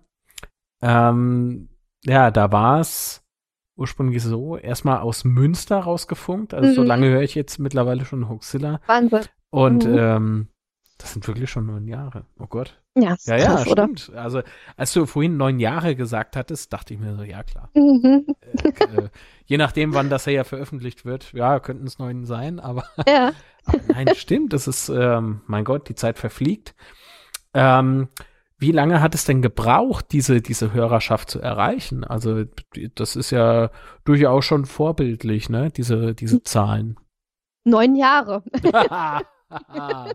Na gut, aber also, ihr nein, ehrlich, also wir haben gestartet ja? mit, ich weiß nicht, 50 Hörern oder so, 50 Downloads. Also wir können es an den Downloads halt ähm, ja, ganz gut festmachen. Was aber auch schon gut ist, ne? Ich meine, 50 Downloads ja, ja. neuen Podcast, damals neuen Podcast. Ja, ja, ja. Das ist schon top. Und dann äh, wurden wir halt in anderen Podcasts erwähnt, unter anderem von, ich will jetzt nicht lügen, ich glaube, es war Holger Klein, der uns erwähnt hat und nicht Tim Pritloff, aber auf jeden Fall in einem, äh, glaube ich, gemeinsamen Podcast. Das hat natürlich irgendwie ordentlich äh, das Projekt gepusht und dann ist es halt kontinuierlich größer geworden, wobei mhm. ich echt glaube, dass wir viele Leute ähm, in den äh, vier Jahren Huxilla TV auch wieder verloren haben, die hoffentlich jetzt äh, wieder zurückkommen ähm, weil das einfach nicht gut war für die Marke. Also Hoaxilla ist ein Podcast ähm, in allererster Linie. Und wenn wir versuchen, äh, daraus was anderes zu machen, äh, wird das wahrscheinlich eher so in die Hose gehen. Ja, wobei ich, wobei ich aber das Konzept von Hoaxilla TV auch äh, interessant fand. Also es, es war ja dann auch so, dass, glaube ich mal, die eine oder andere Sendung gekürzt oder ungekürzt auch äh, in mhm. den Audiofeed überging. Ja. Ja, ja. Und so mache ich es ja mit meinem Audio-Podcast hier auch. Also ja in dem Moment ja, ja. Äh, machen wir ja auch Zweitauswertung sozusagen auf YouTube. Mhm. Ähm, aber Hoxilla TV war halt äh, ein bisschen anders aufgestellt, ne? Das war nicht mhm. irgendwie so, äh, also, wir unterhalten ja, uns jetzt einfach, TV sondern war, das war ja auch mit, mit Interviewgästen. Ich erinnere genau. mich an Hugo Egon genau. Balder, der war zu Gast. Ja. Ähm, äh, oh, äh, Gerd Postel. Postel. also Huxilla TV war immer dann gut, wenn wir Interviewpartner hatten. Also das denke ich schon, dass die Sendung so äh, noch zu dem äh, gehören, was man als Highlight äh, betrachten kann. Aber wenn wir da halt gesessen haben und dann eben uns nicht unterhalten haben, sondern beide da abwechselnd aus unserem Skript vorgelesen haben, das ist halt irgendwie weniger gut. Aber die, die Gäste waren toll. Ähm, auch das Postel-Interview äh, war jetzt nicht unbedingt toll, aber war eine interessante Erfahrung mit dieser schwierigen, äh, schwierigen Persönlichkeit mal äh, direkt zu interagieren. äh, ja, möchte ich nicht missen, auf jeden Fall. Ja. Entschuldigung, ich muss lachen, weil das ist auch wieder so ein Thema, ne? Ey, stell dich auf deinen Studiogast ein, ähm, mm, oh, konzentrier dich und versuch dich nicht äh, zu verunsichern zu lassen mhm. und mhm. Mhm. Das ist, äh, ohne jemanden zu nahe treten zu wollen, aber es ist unglaublich schwer, das Ganze bei einer Person zu machen und sich selber irgendwie nicht äh, versuchen, ähm, bekloppt machen zu lassen, mhm. äh, unruhig werden zu lassen, äh, wenn, wenn ein äh, Gegenüber plötzlich total unsachlich mhm. wird und versucht, auf dich selbst irgendwie äh, zu wirken. Ne? Also, mhm. was soll ich denn sagen? Ja, ein, einschüchternd. einschüchternd mit total, ja. mit totalem ja. Mumpitz im Prinzip. Ja. Ähm, ja. Auch irgendwie sinnfreien Fakten, also Fakten, die es nicht gibt. Wie, wie, wie hieß das noch damals bei Trump? Äh, ähm, Alterne äh, alternative Alternate Fakten. Facts, ja. ja. Ähm, Alternative Facts. Genau. Nicht aus. Quatsch. Alternative Facts, genau.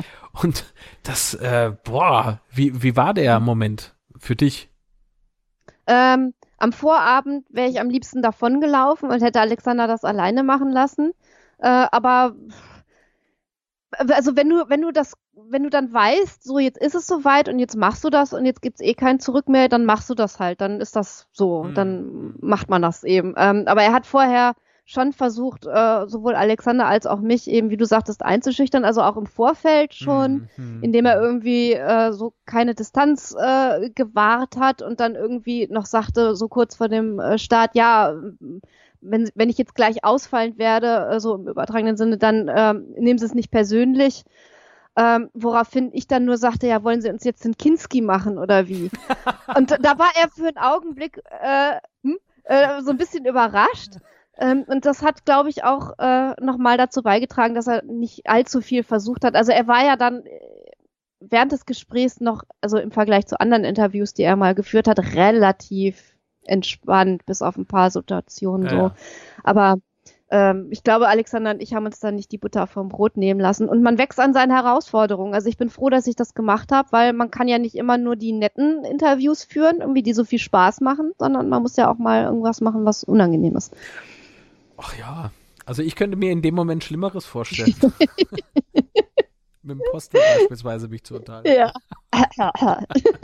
ja, ich kann das ja sagen, das stimmt ja. ja. Also ich finde, ach Gott, wenn jetzt jemand zu mir kommt und sagt, äh, ja Mensch, der Marc, der führt ja nur in seinem Podcast irgendwie nur sympathische Interviews.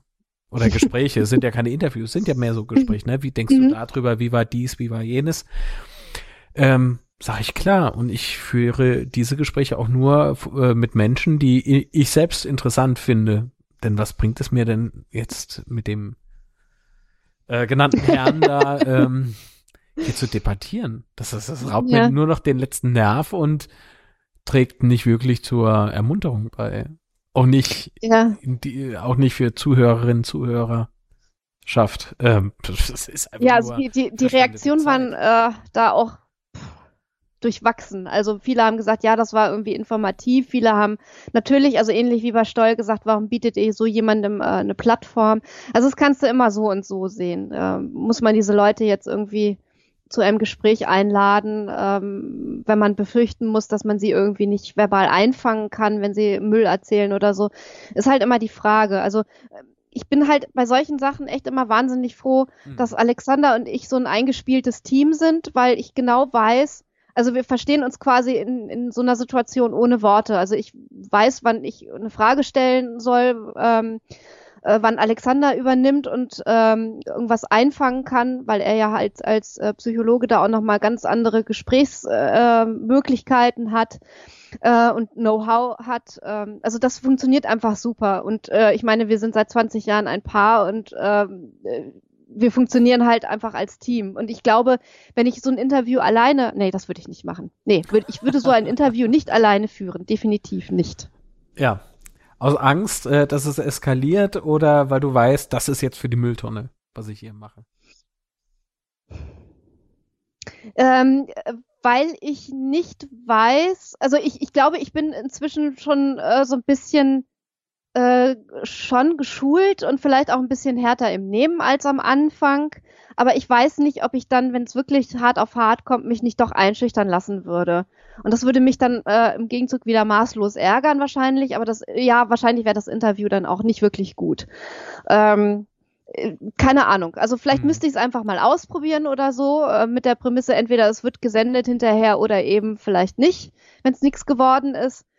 Ähm, aber ich weiß halt nicht, wie ich dann wirklich in so einer konkreten Situation, wenn was eskaliert, reagieren würde. Hm. Ich glaube, ich würde abbrechen.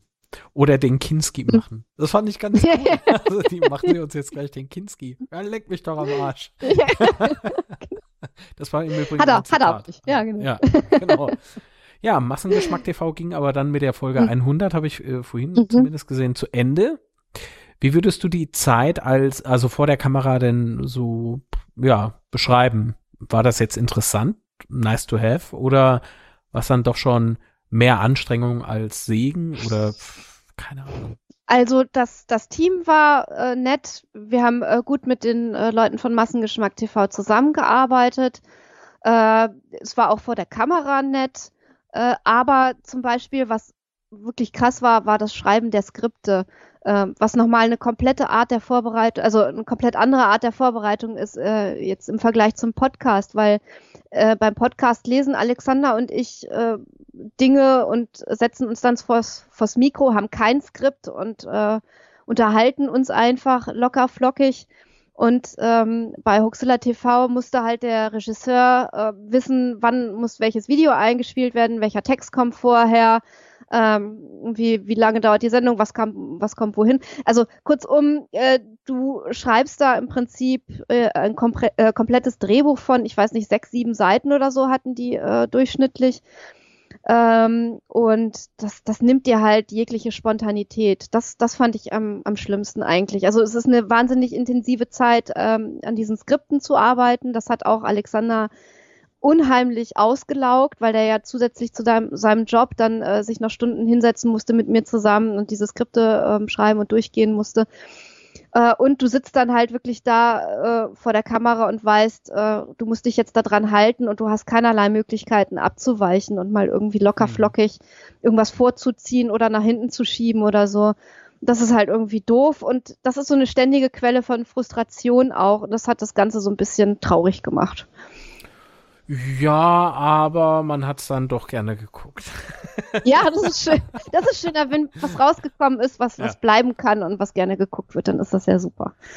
Ja, ja definitiv. Ähm, vielleicht noch mal so die Frage, auf äh, diesen diesen Werdegang möchte ich jetzt schon sagen, ne? Weil es ist ja doch dann nach deinem Studium eher so selbstbestimmt gewesen. Ähm, mhm. Jedenfalls glaube ich das, ähm, so rausgehört zu haben. Man hat zwar eine Festanstellung dann gehabt in der mhm. Qualitätssicherung, aber es äh, zog dich ja dann doch eher so in den Bereich, in dem du halt jetzt tätig bist, ne? Und mhm. ähm, wie lange bist du denn jetzt eigentlich schon so auf eigene Faust unterwegs? Du hast vorhin zwar gesagt, seitdem ihr in Hamburg seid, glaube ich. Mhm. Aber das Ganze mal so in einer Zeit zu messen und vor allen Dingen in Nerven. Kann man in Nerven überhaupt messen? also, äh, jein. Also erstmal äh, mit dem Werdegang. Ich habe meinen Magister in Münster 2003 gemacht, mhm. schon. Und ähm, habe dann tatsächlich von, also Festanstellung von 2003 bis 2012 äh, bei der Ärztekammer gearbeitet. Und ähm, ja, selbstbestimmt, also ich habe mir halt eingeredet, irgendwie du machst diesen Job da 9 to 5, äh, einfach um Geld zu verdienen und das äh, Leben findet drumrum statt. Ähm, klappt jetzt irgendwie mehr so semi. Also wenn du halt deinen, deinen Job doof findest und dich dann auch irgendwie von, von Ärzten am Telefon zusammenscheißen lassen musst und so, weil du Oder wieder irgendwelche äh, Richtlinien, die umgesetzt werden müssen, äh, umsetzen musst, ohne da selber dahinter zu stehen und das den Ärzten dann irgendwie vermitteln musst, dann ist das irgendwie blöd. Also dieser ganze Bereich ärztliche Fortbildung, der hat ja genau in dieser Zeit äh, eine ziemlich große Änderung erfahren, äh, in dem Ärzte dann verpflichtet wurden, Fortbildungspunkte zu sammeln und regelmäßig Veranstaltungen zu besuchen und diese Veranstaltungen dann wiederum geprüft werden mussten, bevor sie eben mit solchen Punkten versehen werden durften nach bestimmten Kriterien. Das war genau der Bereich, in dem ich gearbeitet habe. Und dann halt auch zu sehen, ähm, was da so an Schwachsinn kursiert, also dass dann jemand auf einmal eine Fortbildung äh, zum Thema Ayurveda als äh, medizinisch-fachliche Fortbildung verkaufen möchte äh, und dann dafür irgendwie Punkte äh, an Ärzte vergeben mhm. möchte, obwohl nicht mal als, als Referent, geschweige denn irgendwie als, als Organisator irgendwie Ärzte beteiligt sind. Also lauter irgendwie so komische Dinge, die da irgendwie passiert sind und wo du dann sagen musst, nee, nach den Kriterien können wir das eigentlich nicht so durchgehen lassen. Also das habe ich äh, jahrelang gemacht, ähm, mehr so aus der Not heraus und weil ich einfach auch nicht die Fantasie hatte, mir vorzustellen, ähm, in welchen Bereichen man als äh, europäische Ethnologin, als Volkskundlerin noch so tätig werden kann, außer äh, am Museum. Also die meisten, die mit mir zusammen Magister gemacht haben, die sind tatsächlich entweder am Museum gelandet oder haben halt äh, es vorgezogen, an der Uni zu bleiben, sind dann in die Lehre gegangen. So, das war beides jetzt nicht so ganz irgendwie das, was ich wollte.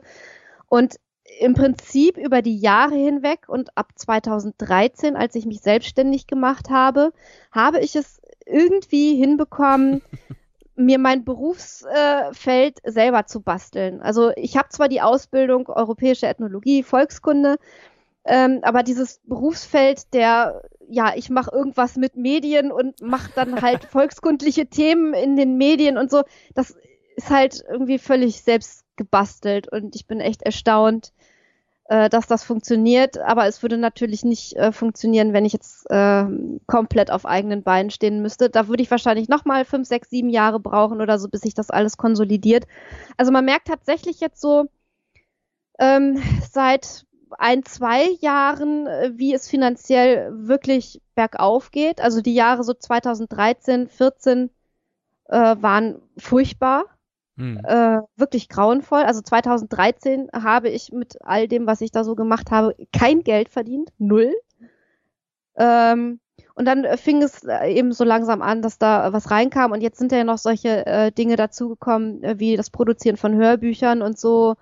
Und das gibt natürlich auch nochmal Aufschwung. Also ich denke mal, wenn ich jetzt noch irgendwie äh, ein paar Jahre mich durchbeißen würde, dann äh, würde das funktionieren. Ja. Aber es braucht halt wahnsinnig viel Zeit. Also das, das muss man einfach äh, einkalkulieren. Und wenn man aus der Verwaltung kommt, aus dem öffentlichen Dienst, wo man an jedem ersten äh, irgendwie sein Gehalt auf dem Konto hat und nach TVL bezahlt wird und sich dann selbstständig macht und irgendwas mit Medien macht und so, dann guckst du dich aber um. das, ist, äh, das ist scheiße. ja, man muss sich dran gewöhnen. Ja, Genau. Definitiv. Also man ist, hat wahnsinnig viele Freiheiten. Das ist natürlich großartig. Man ist sein eigener Herr, aber man muss auch mit der Angst äh, leben lernen. Oh, ich muss ganz kurz Pause machen. Mhm. Es tut mir sehr leid. Ich. Hoffentlich kann ich mir die Stelle merken. Meine Güte. Bei mir hat es nämlich eben hier oh. ähm, an der Haustür geklingelt. Oh. Uh. Ach hey, was ist das? Ich mag ja Smart Home. ja, hallo? Wir haben wieder Äpfel dabei vom Bodensee. Ah, nee, braucht man keine. Orangen, Kartoffeln. Nein, wir brauchen nichts, alles gut. Gut. Danke. Und deswegen wollte ich jetzt hier schneiden. Ich glaube, das lasse ich drin. Hat man das gehört? Ja, das hat man gehört. Äpfel vom Bodensee? Nee, brauche ich Schön. keine. Dankeschön. Aber Äpfel vom Bodensee, das klingt irgendwie wie ein Filmtitel. Wir waren ja auch gerade bei Video. Genau. Ah, gut, genau. Oh, ah, er hätte aber auch noch Kartoffeln. Also, falls du Ach so. brauchst, äh, ich könnte noch schnell Sind die, sind die auch vom Bodensee? die, Dann- die Ah, hätte ich mal fragen sollen. Ach, hey, vielleicht entgeht mir da was ganz Großes. Unterwasserkartoffeln oder so. Nee. Ähm, also, gerade im Bereich Video ist es halt so, ich habe am Anfang gestartet äh, mit Invest. Wie soll es auch anders sein? Ähm, habe mein erspartes Geld für eine Videokamera ausgegeben. Damals war das noch so 4 zu 3 Format, aber ähm, was war das Wichtigste damals? Heute ist es ja irgendwie, ja, Tiefenunschärfe und verschiedene Objektive und sowas. Bei Mhm. mir war das damals ähm, eine Filmkamera von Canon 3-Chip. Sie brauchte so ein Mhm. 3-Chip für sendefähige Farben und sowas. Das war dann damals äh, das heutige Spiegelreflex-Thema, ne? Ja. Und oh Gott, das hat ein bisschen gedauert, noch mit Band. Oh mein Gott. Das heißt, du hast ähm, dann eben für Privatleute gefilmt. Ähm, es ist nicht so anrüchig, wie es sich jetzt anhört. Es ging eher so um Hochzeiten beispielsweise. Also, ähm, ja, und das, hast du jetzt. Meine ne? Güte. Mein, Nein, das ist richtig Arbeit. Also, Ja. aber ähm, es war gerade auch so dann die Zeit. Also damit habe ich mein erstes Geld verdient und dann Mhm. gab es so die Zeit, in der die Digitalisierung in der Videotechnik so langsam anrückte Mhm. und dann hat äh, haben sich Leute über den Preis gewundert, warum soll ich ihn so viel bezahlen? Der Opa Horst hat sich jetzt im Pro-Markt oder im Mediamarkt oder im Saturn oder was weiß ich wo, äh, Amazon, nee, war damals glaube ich noch nicht so weit verbreitet, aber trotzdem, in irgendeinem Elektromarkt ähm, äh, neue Kamera geschossen für 200 Euro oder für 300 Euro und die kann das Ja. ja viel, viel besser und dachte ich mir so, ja gut, dann lassen wir es halt. Ähm, weil da, dadurch ging der Preis ordentlich in den Keller Oh, mhm. und äh, von Menschen, die dann dachten, sie könnten sich ja damit auch selbstständig machen, ist ja nie ein Thema, ist ja alles gut. Aber dadurch werden dir halt die Preise kaputt gemacht und daher wirst du dann auch an deren Qualität gemessen. Das heißt, hat einmal jemand günstig oder billig gekauft, so eine Dienstleistung, und hat dann im Prinzip genauso billig das Endprodukt erhalten. Ach so. Mhm. Ähm, kannst du das mit einer professionellen Produktion halt nicht vergleichen. Mhm. äh, es ist halt so, Video wie auch im Audiobereich, du kennst das durch die Hörbücher, Hm. Qualität braucht Zeit. Also es ist Ja. ein Aufwand. Ja. Wenn sich Ja, damit keiner einen Aufwand äh, machen möchte und dann Mhm. kostet Das das halt auch so gut wie nichts, ne? Ja, ja, ja. Ja, das ist, oh, ich, ich, es ist ja noch nicht äh, veröffentlicht. Äh, also ich weiß nicht, wann äh, diese Sendung äh, ausgestrahlt wird. Also zum Zeitpunkt der Aufzeichnung ist das Hörbuch noch nicht äh, veröffentlicht. Mhm. Ähm, ich hoffe mal einfach, dass die äh, Qualität äh, so ist, wie sich der Springer Verlag, für den ich das gemacht habe, das vorgestellt hat. Ähm, es ist die äh, quasi Vertonung eines äh, wissenschaftlich kritischen Buches von äh, Holm Hümmler, das äh, relativer Quantenquark.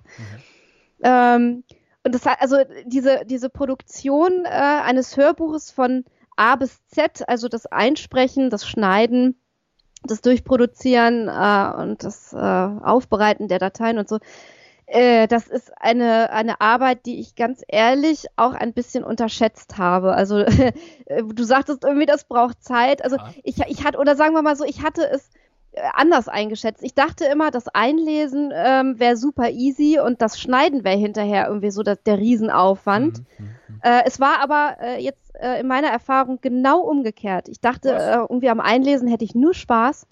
Aber das Einlesen, ehrlich gesagt, ähm, hier, hier, hier in diesem Raum, war ähm, schwierig, weil äh, es nicht von ungefähr kommt, dass man normalerweise so etwas in einem Studio machen würde. Ähm, das heißt, ich habe immer so ähm, überlegt, wie hältst du jetzt die Katzen ruhig, die hier rumlaufen? Oh, hoffentlich kommt, fährt hier nicht die Polizei vorbei. Ähm, hoffentlich spielen unten im Hof jetzt nicht die Kinder äh, gerade. Äh, also alles so Dinge, die du eigentlich überhaupt nicht kontrollieren kannst, versuchst du dann zu kontrollieren. Und ich bin echt richtig paranoid geworden. Äh, das war krass. Also fürs, fürs Einlesen äh, muss ich definitiv beim nächsten Projekt einfach mehr Zeit einplanen. Also das Schneiden hinterher, das war, also da, das, da habe ich, glaube ich, inzwischen relativ viel Erfahrung. Ähm, das ging ganz gut. Ähm, aber das Einlesen, das mache ich äh, nächstes Mal irgendwie äh, anders. Ich habe schon überlegt, solche äh, Dinge wie äh, mietest du die dann irgendwo im Probenraum oder so, bis ich ähm, überlegt habe, ja, im Probenraum, da hast du dann die Leute nebenan, die, die irgendwie, ne? Auch üben. Proben, proben. so. Und dann ist das wieder scheiße. Also das kannst du halt alles irgendwie äh, knicken und äh, ein Studio mieten, dann können die Leute das auch irgendwie anders produzieren lassen. Ähm, man muss einfach gucken, dass man es nicht zu lange am Stück macht, dass man sich wirklich so kurze Bits vornimmt, also maximal eine Stunde einlesen. Das ist auch wahnsinnig anstrengend. Ähm, ich habe ja seinerzeit, das war übrigens auch eine Idee, die, die ich zwischendurch hatte, mich mal bei ähm, Hörbuchproduktionsfirmen aktiv beworben als Sprecherin. Mhm. Äh, wo die dann sagten, irgendwie, ja, Frau Waschkau, so ihre Hörproben, das ist ja alles ganz nett und so mit ihrem Vorlesepodcast, das ist auch irgendwie ganz äh, nett. Aber ähm, was Hörbücher angeht, arbeiten wir eigentlich nur mit professionell ausgebildeten Sprechern zusammen, denn Hörbuch ist sozusagen die äh, Königsdisziplin und fordert einem Sprecher alles ab, wenn er es denn äh, dann äh, konkret ganztägig macht. Ähm, und das äh, würde ich jetzt so auf jeden Fall auch unterschreiben. Das ist einfach krass. Das ist wirklich körperlich anstrengend und das ist ähm, ja, wenn du halt von, versuchst, die ganzen Faktoren zwischendurch ne, oder drumherum noch zu kontrollieren, ist es nochmal anstrengender. Also ist ein Riesenaufwand, aber ähm, ich habe mir das ausgesucht und im Ganzen macht es auch Spaß. So. ja, das ist doch schön, das ist gut zu hören. Ach, ja, der, der, ähm, wie soll ich denn sagen, die, die Produktion, ich mache ja beispielsweise auch für andere Firmen äh, Videos, mhm. also in Form von Online-Kursen etc. Mhm. Und da ist es so, die Produktion an sich braucht Zeit, natürlich, aber die äh, Bearbeitung hinterher, der Schnitt, mhm. äh, Farbkorrektur etc., das kostet alles so richtig. Oh Zeit. ja. Und ja. das hat aber noch nicht jeder so ganz kapiert, glaube ich. Also mhm. ich glaube, es gibt immer noch ganz, ganz viele Menschen, die sagen, ach ja, so ein Hörbuch kann ich auch machen oder mhm. oh ja, so mhm. Videos ist ja mhm. alles keine Arbeit. Doch, das ist richtig zeitintensiv. Und darum mhm. geht es eigentlich dann auch, ne? Wenn du keine Zeit hast, vergiss es, äh, das nebenberuflich ja. zu machen, das ähm, kann nur, ja. kann nur irgendwie schief laufen. Ne? Ja. Da leidet ja. die Qualität, wenn die Qualität leidet, leidet dein Ruf. Und mhm. dein Ruf ist dein Kapital im Prinzip. Ne? Mhm. Also wenn du nicht mhm. unterwegs bist und keine gute Arbeit abgibst, ähm, mhm. Propaganda ist meist ähm, eine harte, die härteste Schule, durch die man mhm. durchgehen muss, ne? Ja, ja. Genau. Und äh, aber ihr seid ja oder du bist ja nicht wirklich äh, ausschließlich aufs Podcasten angewiesen, denn ich würde es mal so sagen, ich sehe das so, eure, euer, euer gemeinsames Podcast-Projekt Hoxilla ähm, hat ja durchaus so viele Hörerinnen und Hörer aktuell. Gott sei Dank, sei, äh, es sei hm. euch ja auch gegönnt, ist ja ganz großartig. Ähm, aber das, das dient ja auch mit dazu, so ein bisschen, äh, ja, bekannter zu werden. Und wenn man dann bekannter ist, dann kann man auch mal so eine, so einen Bühnenvortrag vielleicht mal ganz gut äh, mhm. anbringen. Und das habt ihr ja auch getan. Dann wirst du mhm. von äh, TV-Sendern vielleicht auch gecastet oder, oder sonst irgendwas für, ach ja, äh, hier hätten wir das und das Thema, wie beispielsweise die Galileo-Nummer, die du mhm. eingangs erwähnt hattest. Ähm, das, das ist ja alles dann durchaus ein Job. Ja. Also ja. das ist durchaus genau. ein Modell. Es ist allerdings kein Modell, wo man sagt, da, das habe ich jetzt sicher diesen Monat, diesen Monat, diesen Monat. Nee, mm, das sind so Dinge, mm. ich glaube, die möchten lange Zeit geplant sein, oder? Mm, genau, also äh, das ist tatsächlich so, äh, Vorträge machen äh, inzwischen auch ein Teil ähm, des ganzen Portfolios aus. Das wird auch immer mehr. Ähm, das ist tatsächlich so, dass wir dann ganz viel von äh, Museen oder Hochschulen oder ich weiß nicht was äh, angefragt werden und dann äh, irgendwie durch die Gegend reisen und Vorträge halten. Das ist auch total äh, super mhm. äh, und trägt halt auch also erstmal dazu bei, dass man irgendwie auch mal mit anderen Leuten in Kontakt kommt, rumkommt und neuen Input kriegt und ähm, sich austauschen kann. Und dann natürlich auch finanziell äh, ist ein sehr gutes Zubrot. Ähm, und äh, ich bin eigentlich ganz froh, dass das äh, jetzt erst äh, mehr wird, wo ich eben auf diese Erfahrung durch Huxilla TV zurückgreifen kann. Also am Anfang zum Beispiel, bevor das ähm, äh, war, also dass wir da öfter mal vor der Kamera gesessen haben, war ich bei Vorträgen wesentlich nervöser als bei allem anderen. Ich weiß nicht, woran das gelegen hat. Und da muss ich sagen, hat Huxilla TV echt äh, viel gebracht. Also einfach ja. so da relaxer zu sein. Inzwischen halte ich echt gerne Vorträge. Okay, ja, äh, hat das vielleicht was mit der Live-Publikumsreaktion zu tun? Hm. Ja, das kann sein. Also du kriegst natürlich äh, bei Huxilla TV hast du nicht so unbedingt die direkte Reaktion mitgekriegt, ähm, aber du, du lernst halt irgendwie äh, frei zu sprechen, äh, mehr oder weniger frei zu sprechen, hatten wir auch ein Skript oder so, aber äh, irgendwie hat, hat das ähm, mich dazu gebracht, äh, auf der Bühne irgendwie nicht mehr so nervös zu sein. Äh, und in, inzwischen finde ich das total gut eigentlich, so die Interaktion äh, mit dem Publikum und dann wirklich mal direkt auch mitzukriegen und wenn du halt über ein Thema sprichst, was die Leute berührt und so, äh, dann siehst du das halt äh, sofort. Ähm, das ist super. Das macht eigentlich total viel Spaß. Das ist ja was, was du beim Podcasten eben nur mittelbar hast. Ähm, äh, da kriegen wir natürlich auch wahnsinnig viele Reaktionen, aber halt über die sozialen Medien, per E-Mail äh, oder wie auch immer wir haben ja eine Zeit lang mal vor Jahren mit äh, Huxilla dieses Re-Life Konzept mhm. gefahren, dass wir äh, sonntags den Podcast aufgezeichnet haben, dann am Abend versendet haben und währenddessen äh, mit den Hörern gechattet haben. Ach. Also dann hatten wir die Sendung sozusagen von der Backe und konnten uns auf den Chat konzentrieren und die Leute haben halt die Sendung gehört und konnten währenddessen mit uns äh, kommunizieren. Das war eigentlich ein ganz, ganz nettes Konzept, aber dazu fehlte uns halt irgendwann die Zeit. Also es war dann halt wirklich jeder, ich glaube, es war noch jeder Sonntag. War es jeder Sonntag? Ich weiß es gar nicht mehr. Auf jeden Fall waren es dann die Sonntagabende, die dann für uns da wirklich so draufgegangen sind. Und inzwischen hat Alexander so einen anstrengenden Job, dass der echt heilfroh ist, wenn er dann den Podcast äh, online hat und alles erledigt hat und dann wirklich mal ein bisschen ausspannen kann. Kann ich sehr gut nachempfinden. Also das, das Ganze noch live, aber, aber die, die, mhm. Eigentlich interessant, das ne? Das ist sehr interessant. Das ist sehr ja. interessant, weil das gibt dir ja auch nochmal Möglichkeit, ähm, zu analysieren, deine ja. Arbeit zu analysieren. Ja. Ähm, das ja. heißt, äh, wie reagieren Leute jetzt bei dem Thema? Wie genau. reagieren genau. sie auf diesen Umschwung? Ähm, genau. Gibt es da direkt Nachfragen? Also versteht jemand irgendwas nicht oder falsch oder so? Also da hast du dann wirklich äh, direkt so die Möglichkeit, das mit den Leuten auszumachen. Und du musst dich, also Hoaxilla ist kein Podcast, der sich als Live-Format per se eignet, finde ich. Also auch das, wir werden ja öfter mal gefragt, wollt ihr nicht bei der und der Veranstaltung mal live podcasten? Mhm. Das ist dann halt im Falle Hoaxilla ein Vortrag. Also ist, ist halt so.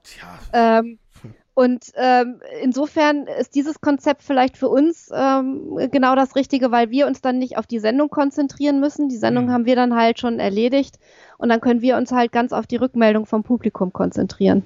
Naja, ja, klar, ich meine Live-Podcast, ach Gott, ähm, ihr habt halt gelegentlich Themen drin, da sollte man besser auch ein Skript haben. Also man, man soll ja, ja. nicht unvorbereitet oder nur mit Halbwissen irgendwie rangehen, ja, ja. weil dann wird's ganz schnell ganz, ganz kritisch. Und zwar ja, richtig ja, kritisch. Ne? Also wir haben kein schriftliches Skript, aber wir haben natürlich ein Konzept im Kopf. Das ist äh, klar, ja. ja. Natürlich, ich meine mit Skript kein ähm, keinen direkten Wortablauf, mhm. Plan oder so, nee, sondern vielmehr ähm, diese Fakten ja. Weil gerade beim Thema Reichsbürger, gerade beim Thema ja. Hoax ist äh, hier ja. ähm, Homöopathie-Themen. Mhm. Ähm, das mhm. ist richtig schlecht. Also. Es, es, es, gab, es gab einmal eine Situation, da habe ich mir tatsächlich für einen Podcast ähm, so detaillierte Notizen gemacht, dass es eigentlich auch fast schon eher so ein, so ein Vortrag gewesen ist. Und das äh, war das Thema Dolch, äh, Dolchstoßlüge. Und das war nämlich auch noch ein Thema, äh, da hatten wir also auch völlig abgefahren. Während wir also hier in unserem Büro gesessen haben und den Podcast aufgenommen haben, saß äh, neben dem Sofa auf dem Boden eine wahnsinnig nette äh, Radioredakteurin, die ein Feature machen wollte. Und die hat sich die komplette Aufzeichnung des Podcasts angehört und hat sozusagen die Aufzeichnung aufgezeichnet, glaube ich sogar. Oh, okay. Und ähm, die war auch noch Historikerin von Haus aus. Und da habe ich dann auch so echt gedacht, okay, jetzt hast du dir dieses wirklich komplexe und hm. äh, schwierige Thema ausgesucht und jetzt sitzt da eine Historikerin und nimmt dich wahrscheinlich irgendwie vor laufendem Mikro auseinander. Das heißt, du musst da jetzt wirklich vorbereitet sein. Und da hatte ich also wirklich äh, alles aufgeschrieben. Ich glaube, ich war selten für eine Huxilla-Folge so vorbereitet. Ähm, das ist natürlich irgendwie ein Sonderfall. Ansonsten nehmen wir das auch mal lockerer, weil wir inzwischen auch so viel Erfahrungswissen haben, was du dann äh, ganz gut auf andere Themen auch übertragen kannst. Äh, insofern sind wir da dann schon ein bisschen freier. Wie wichtig ist dir denn diese Freiheit in diesem, in diesem Produktionslauf? Sehr, sehr, sehr, sehr wichtig. Ähm, das ist wirklich, also da bin ich heilfroh, dass Alexander und ich Podcast machen und nicht Radio. Wir haben keine Redaktion, die uns im Nacken sitzt und die sagt, oh, das Thema müsste aber äh, in maximal zehn Minuten abhandeln. Äh, oh, nee, das könnt ihr aber nicht sagen, das müsst ihr so und so machen und das müsst ihr aber rauslassen. Ähm, also weder Radio noch Fernsehen äh, würden uns diese Freiheit bieten können. Wir können ganz frei entscheiden, wie wir die Themen aufbereiten, was uns wichtig ist an dem Thema und was wir in der Sendung drin haben wollen. Und wenn wir äh, eine halbe Stunde Podcast machen, dann ist es eine halbe Stunde Podcast. Wenn wir drei Stunden machen, dann sind es eben drei Stunden. Das ist halt shit egal. Und die Freiheit hast du nirgendwo. Ja, stimmt. Gerade äh, Fernsehbereich, da ist alles so durchgetaktet. Mm. Radio erst recht. Radio, ähm, ist, glaube ich, das eingeschränkteste Medium überhaupt. Ja, also äh, ja, da hast du zeitlich und äh, teilweise inhaltlich, glaube ich. Ähm, also es ist natürlich auch insofern eine hohe Kunst. Also es würde mich schon reizen, mal jetzt so völlig unabhängig von allem anderen so ein, so ein Feature zu machen, also so mhm. eine Reportage und dann verschiedene Sachen irgendwie zusammenfügen Klar. und so.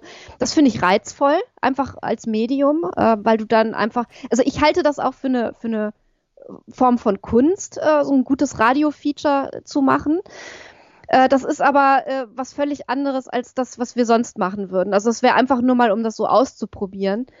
Ähm, ich habe öfter mal überlegt, was passieren würde, wenn jetzt jemand daherkäme, ein Sender sagen würde, Mensch, macht uns doch mal eine Sendung und so und dieses Konzept und jenes Konzept und könnt ihr euch das vorstellen.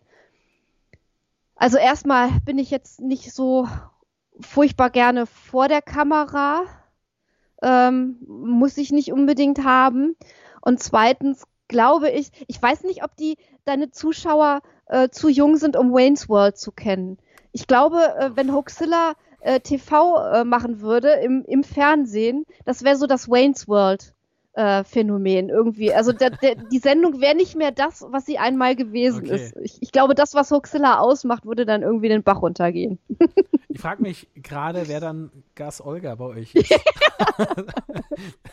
genau. Ja, ja. ja, Party on auf jeden Fall. Party on, das ist so, so ein Motto, das sollte man äh, bei dauerhaften Sendungen immer haben.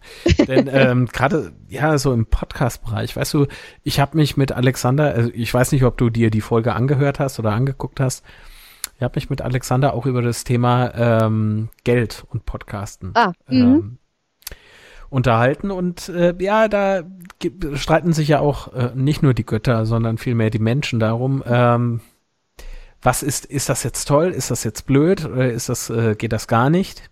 Mhm. Ähm, ihr habt halt eine, äh, das fand ich sehr interessant zu hören, in einem Feedback zu dieser Episode ging es äh, darum, dass man mehr Druck hat, wenn äh, Hörerinnen und Hörer dir mhm. Geld geben dafür, dass du den Podcast machen mhm. kannst. Ähm, du hast von Massengeschmack TV berichtet, wie das war in der Zeit. Also es war natürlich eine schöne Zeit, aber es war dann doch mehr Aufwand. Der Podcast blieb liegen. Mhm. Ist das, ist das für dich Druck, wenn, wenn ähm, Spenden oder Unterstützer äh, sagen, ich abonniere euch auf Steady oder Patreon, ich weiß jetzt gar nicht mehr, wo ihr unterwegs seid. Ähm, ist das dann wirklich Produzierungsdruck? oder wie man es ähm, möchte? ich, ich würde es anders formulieren. Es ist kein Druck, weil Druck äh, klingt ja auch so negativ. Es ist ein Ansporn auf jeden Fall. Also du musst dir natürlich im Klaren darüber mhm. sein, dass äh, da Leute dir äh, Geld geben, freiwillig äh, Geld geben, weil sie dein Projekt mögen und dass das äh, ganz, ganz oft Leute sind, die sich wirklich überlegen müssen, wo sie ihren Euro äh, oder auch zwei oder drei investieren. Äh, also das ähm, kann man überhaupt nicht genug zu schätzen wissen, was da an äh, Unterstützung aus der Community und von den Hörern kommt. Äh, da sind wir auch wirklich jedes Mal wieder geplättet.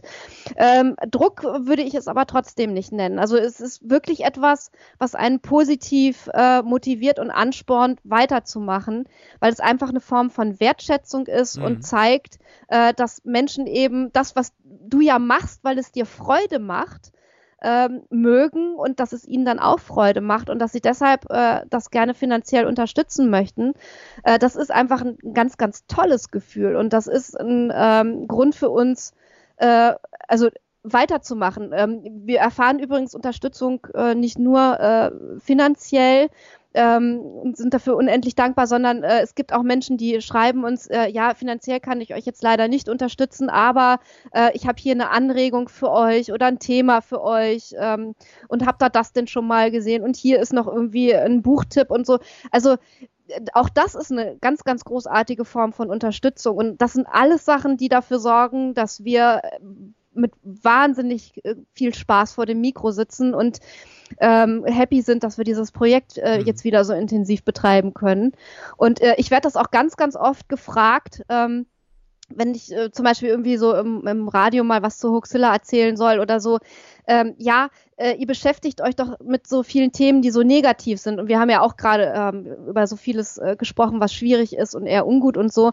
Ähm, warum macht ihr das denn? Warum macht ihr denn weiter? Und äh, ganz genau das ist der Grund, weil ähm, das Feedback aus der Community so toll ist, weil wir halt mit Menschen in Kontakt kommen, die ähm, eben auch so denken und die das zu schätzen wissen und dass man sich da austauschen kann und so. Und das sind einfach alles Gründe, aus denen äh, ich niemals auf die Idee käme, so ein Projekt einzustellen. Das ist mhm. einfach viel zu, viel zu schön. Ja. Naja, ich meine, ihr macht ja nicht nur negative Sachen, also negative ja. Themen. Äh, ich habe es in der Folge mit Alexander gemeinsam ja auch schon gesagt. Ich äh, finde jetzt die, ja, gut oder schlecht, das ist dann eher so eine Geschmacksfrage viel mehr. Ähm, ich finde die, die Episoden oder die Themen, die sich mit äh, mystischen Dingen auseinandersetzen. Mhm. Ja, also hier keine Momo, wobei das Thema mhm. Momo immer noch interessant ist, gar mhm. keine Frage, aber so alles, was so, ein, so einen leichten Grusel mit sich bringt. Mhm. So Slenderman und so, ne? Ja, wobei Slenderman, das kannte ich ja vorher schon. Das ist blöd. Aber ja, okay. ähm, Wobei ich mir den Film Slenderman äh, wegen mhm. eurer äh, Podcast-Episode nicht ah. angeschaut hatte. Im Kino zumindest okay. nicht angeschaut hatte. Okay, ja. ja. Also das ist sehr und, interessant gewesen. Ja. ja, also das, ja, ja, äh, ich fand ihn äh, etwas durchwachsen. Also er war einerseits ähm, hat er mir gefallen, weil er halt dieses typisch Slenderman-artige, also diese ganze Folklore, die sich da entwickelt hat, irgendwie schön abgebildet hat. Ob das jetzt ein, guter Film gewesen ist, also ich bin kein Filmkritiker, ich, ich wüsste das jetzt nicht irgendwie an äh, Kriterien festzumachen. Ich, ich fühlte mich so ganz gut unterhalten, aber ich, ich glaube, es gibt sogar noch bessere Horrorfilme. So ja, und ich bin halt so ein, so ein ich mag Horrorfilme. Ich mag ja, Horrorfilme, ja. aber Horror ist für mich nicht ein Film, wo Unmengen Blut oder Gedärme plötzlich mhm. irgendwie da rumfliegen. Nee, das, äh, das hat eher schon was von Splatter mhm. mäßig, wobei zum guten Splatter eher so die Filme aus den 70er, 80er herhalten ja. müssen, ne? Oder so Anfang 90er gab's noch. So Nightmare ja. on Elm Street beispielsweise hat für mich mehr einen Splatter-Charakter, mehr Witz als, äh, als Horrorkomponenten. Mhm. Gremlins ähm, vor allen Dingen auch. Das war oh, uns ja. gar nicht so klar, wie, wie brutal der ist. Ja, er macht aber unglaublich viel Spaß heute noch. Total, total. Ähm, und äh, nein, so äh, Freitag der 13. weiß ich jetzt nicht. Das ist, der hat weniger Witz. Aber ich glaube, so, so ein guter Horrorfilm macht für mich aus, äh, so das, was Babadook beispielsweise mit, mhm. mitbringt. Ich weiß nicht, ob du den kennst. Nee, nur vom Hören. Okay, mhm. den musst du dir wirklich angucken. Der oh, ist richtig okay. schön. Ähm, ja. Man sieht kein Blut, außer einmal, da, weil sich diese Mutter in diesem Film eben in den Finger pieks oder schneidet, weiß ich jetzt nicht mehr. Also so Alltagsunfall. Ja. Ähm, und äh, dieser Film hat sehr viel Grusel mit sich. Allerdings muss man auch dahinter blicken, äh, um den Film einfach so ein bisschen zu verinnerlichen ähm, oder zu verstehen. Das muss man schon wollen, sich da rein denken, was könnte das jetzt bedeuten? Was wollte uns der Künstler damit sagen? Ist so ein häufiger Spruch. ja. Ähm, und, und dann kriegt dieser Film dann nochmal eine ganz andere Bedeutung als, äh, als nur Grusel. Und das finde okay. ich interessant. Für mich hat sich nämlich der Schluss irgendwie nicht Also der, Sinn hat sich mir nicht sofort offenbart. Ich mag jetzt auch nicht spoilern. Okay, Wenn du, wenn ja, ich bin gespannt. Wenn du da, äh, den Film aber so an sich so auseinanderdröselst und versuchst äh, herauszufinden, was könnte das bedeuten, was könnte man denn hieraus lesen, und dann macht der Schlusssinn und dann findet man das ganz großartig. und, äh, aber Ja, sowas mag ich. Also, Mhm. Das finde ich ganz cool. Die Serie, Ja. die du mir, also ich war ja vor einem Jahr, oh Gott, ja, knapp, knapp einem Jahr zuletzt bei euch für Creative Ja. Network. Wieder. Wir haben Ja. ja, schon zwei Drehtage gehabt. Äh, und äh, da hast du mir die American Horror Stories äh, von Netflix, glaube ich, Mhm. mal empfohlen. Oder hast sie erwähnt. Und die habe ich mir jetzt auch angeguckt. Nicht alle. Ah, Aktuell Mhm. hänge ich immer noch an Staffel, die mit dem Clown da. Mit der Freakshow. ja, das ist die einzige, die ich nicht Ja. gesehen habe. Ja, Ja. aber da hänge ich aktuell so ein bisschen Aha. fest, weil die Zeit halt fehlt. Aber äh, bislang habe ich mich sehr gut unterhalten. Durch Mhm. diese ähm, Serie ist es. Vor allen Dingen ist es noch so eine Serie, das ist ein Ensemble. Das heißt, in Ja. jeder Folge sind dieselben Leute, beziehungsweise in jeder Staffel sind auch immer dieselben Leute, aber unterschiedliche Stories. Habe ich das jetzt Ja. richtig gesagt? Ja, genau. Also äh, unterschiedliche Figuren äh, dargestellt von den äh, Schauspielern, also meistens, genau. Das ist allein schon irgendwie ein ganz, ganz interessantes Konzept, weil du dich dann äh, bei, vor jeder Staffel, vor jeder neuen fragst, ja, wer taucht da wie äh, auf und äh, kennst du dann alle Leute oder haben sie doch wen Neues und so. Das ist irgendwie ganz nett gemacht und Mhm. ähm, also das ist auch bei denen so, also diese Serie hat eigentlich eher dazu geführt, dass ich mir besser Horrorfilme angucken kann und weniger Schiss kriege irgendwie bei solchen Sachen, Ja. weil das teilweise so übertrieben ist. Also so völlig überzogen, dass du eigentlich nur noch, also eigentlich äh, hast du keine Angst mehr, du sitzt da und lachst nur noch ungläubig irgendwie, Ja, ja. Ich, weil das also völlig aus dem Ruder läuft. So richtig gegruselt, also gegruselt hat es mich nicht wirklich. Die erste Staffel fand ich bislang die beste. Mhm. Dann kam ja äh, Staffel, eine Staffel noch mit äh, dem Hexenkult, hat die zu Ja. tun gehabt. Das war die drei, glaube ich. Ich glaube, das war die Glaub, drei. es Da die habe drei. ich die zwei, habe Mhm. ich irgendwie nur so halbherzig geschaut. Die fand ich in der Asylum, irgendwie, irgendwie so ein bisschen langweilig. Oder weswegen war das denn? Das ist schon zu lange her, den müsst ihr mir echt nochmal angucken. Ja, so geht's mir auch gerade, Mhm. weil irgendwie, weiß ich noch, ich habe die bewusst dann irgendwann mal pausiert. Mhm. weil ich nicht mehr folgen konnte oder so. Was Mhm. aber durchaus an mir gelegen haben kann. Also ich möchte der Serie Ja. jetzt nichts Böses unterstellen. ja, oder der Staffel. Ja, und dann eben der Hexenkult, der blieb dann noch hängen, äh, Mhm. gedanklich. Und der hatte für mich so gar nichts an Grusel. Das war eher so dieses, Nee. dieses stark überzeichnete und so. Ja. Das ist, Nee, das stimmt. macht das Horrorgenre vielleicht auch sehr zugänglich. Ja, ich glaube auch, dass das für viele Leute so, also das ist vielleicht Horror für Leute, die keinen Horror mögen, irgendwie, Oh, sehr wenn man es mal so umschreibt. Ja. Ja, Ähm, trifft's. also ich, ich gucke jetzt zum Beispiel gerade aktuell, habe ich angefangen, die dritte Staffel von Hannibal äh, zu gucken. Und das, also ich finde die Serie sehr, sehr gut gemacht. Ähm, auch so vom filmischen Standpunkt her vor allen Dingen, also von der Optik her. Ähm, ich merke halt nur, sie zieht mich einfach runter. Also ich, es ist nicht, dass ich sie unheimlich finde oder so. Ich finde sie halt einfach irgendwie, oh, ich fühle mich danach immer so niedergeschlagen. Weil, weiß ich nicht. Dich. Ja, ist keine Ahnung. Ich weiß nicht warum. Ich es ist Hannibal, einfach, es ist zu düster. So, weiß ich auch nicht. Ich habe die Serie in der Tat noch nie, nie, noch Ah. nie gesehen. Ich kenne nur die Filme. Klar, Schweigen der Mhm. Lämmer und dann, ähm, Mhm. äh, wie hieß das dann noch? Äh, irgendwas. Kam Ich glaube, das basiert auf? Red Dragon irgendwie, Ja, auf, ja, die, genau. auf dem Roman zumindest. Ah, war ja. das denn schon gleich Hannibal? Dieser Film Hannibal? Es gab doch noch Roter Drache. Ach doch, so, stimmt. Doch, Ja, der Rote- ja, genau. Äh, Mhm. Gab's da noch? Die Filme habe ich mir alle angeguckt, fand sie alle Mhm. so in ihrer Art und Weise natürlich unterhaltsam und gut. Aber die Serie, die ging an mir vorbei, Mhm. weil ich's, äh, weil ich habe so ein kleines Problem mit Dingen, die dann unendlich so ausgereizt werden. Ne? So Geschichten, die schon zum zwölften Mal erzählt werden. Natürlich Mhm. Ja. kann, kann die Erzählung dann super toll sein, aber ähm, ich, ich bin müde, Mhm. irgendwie, was das dann Ja, betrifft. Und versteh gerade ich, wenn was versteh aus ich. Hollywood kommt, dann immer so. Oh. Ja.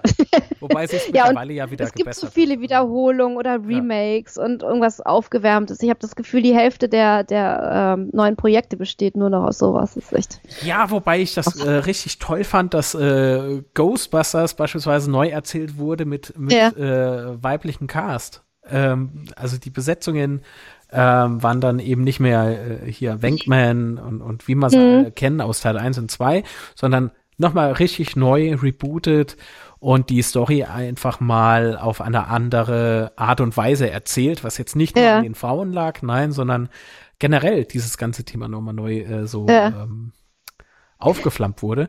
Das, das fand ich richtig gut. Ja? Und der ist leider Wo- ri richtig gefloppt, dieser Film. Ja, ehrlich, ich fand ihn auch. Also ich fand die Idee äh, toll, aber ich fand den Film ehrlich gesagt nicht so. Also, hm, hm, Ja, es ist so ein Film, der, was soll ich denn sagen? Der spielt viel mit Nostalgie, bei mir beispielsweise. Also wir hatten Mhm. früher auch Geister. Nein, ähm, wir. ja, who you gonna call? genau. ähm, nee, also diese, diese, ähm, mir hat das sehr gut gefallen, dass so der ein oder andere alte Darsteller plötzlich nochmal Mhm. aufgetaucht ist im Film und dass äh, die sich schon bewusst waren, glaube ich, ähm, dass das Feedback nicht nur unbedingt positiv sein kann. Hm, Deswegen haben sie sich so ein paar Stilelementen bedient und trotzdem ihren eigenen Kram versucht durchzudrücken. Mhm. Und äh, das, das hat bei mir sowieso Ja. eh und je immer so einen kleinen Boni. ja, Keine ja, Ahnung, ja. woran es liegt. Handwerklich Ja. ist er sehr gut gemacht, natürlich bei so einem Mhm. Budget, aber ähm, Mhm. die Art und Weise der Erzählung ist irgendwie mal äh, was anderes. Hm. Es ist allerdings auch ein Film, man muss einen Kopf ausschalten. Es ist sehr flach, sehr flach gehaltenes Niveau. Ja, wo, wobei, also ich meine, die, die alten Ghostbusters-Filme haben ja jetzt auch nicht, wer weiß wie viel Tiefgang. Das ist ja eigentlich auch eher so.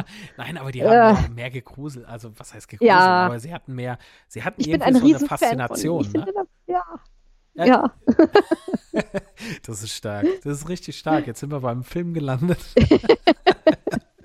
nee, aber was, was äh, reizt dich denn so an diesem American Horror Story Projekt? Äh, also am Anfang äh, war das so, ähm, ich, ich weiß gar nicht, ob ich da so drauf gekommen bin, ähm, weil ich mir das nun gezielt ausgesucht habe oder auf der Suche einfach nach einer neuen Serie zum Gucken war und dann mehr so zufällig drüber gestolpert bin. Also was ich halt irgendwie ungewöhnlich fand, war die, diese Art der äh, Ensemble-Erzählung. Ähm, dann hatte äh, die erste Staffel ja ein bisschen was zu tun ähm, äh, mit Themen, die wir so äh, bei Huxilla auch äh, beackert haben. Das ist übrigens öfter vorgekommen. Also die Staffel 3 Mhm. äh, war ja äh, Delphine Lalaurie zum Beispiel, Mhm. die da eine Rolle spielt. Und über Delphine Lalaurie haben wir ja auch mal eine Huxilla-Folge gemacht. Also ich glaube, so, es kam schon so ein bisschen aus der Ecke, dass ich einfach mal gucken wollte, wie haben sie denn sowas umgesetzt.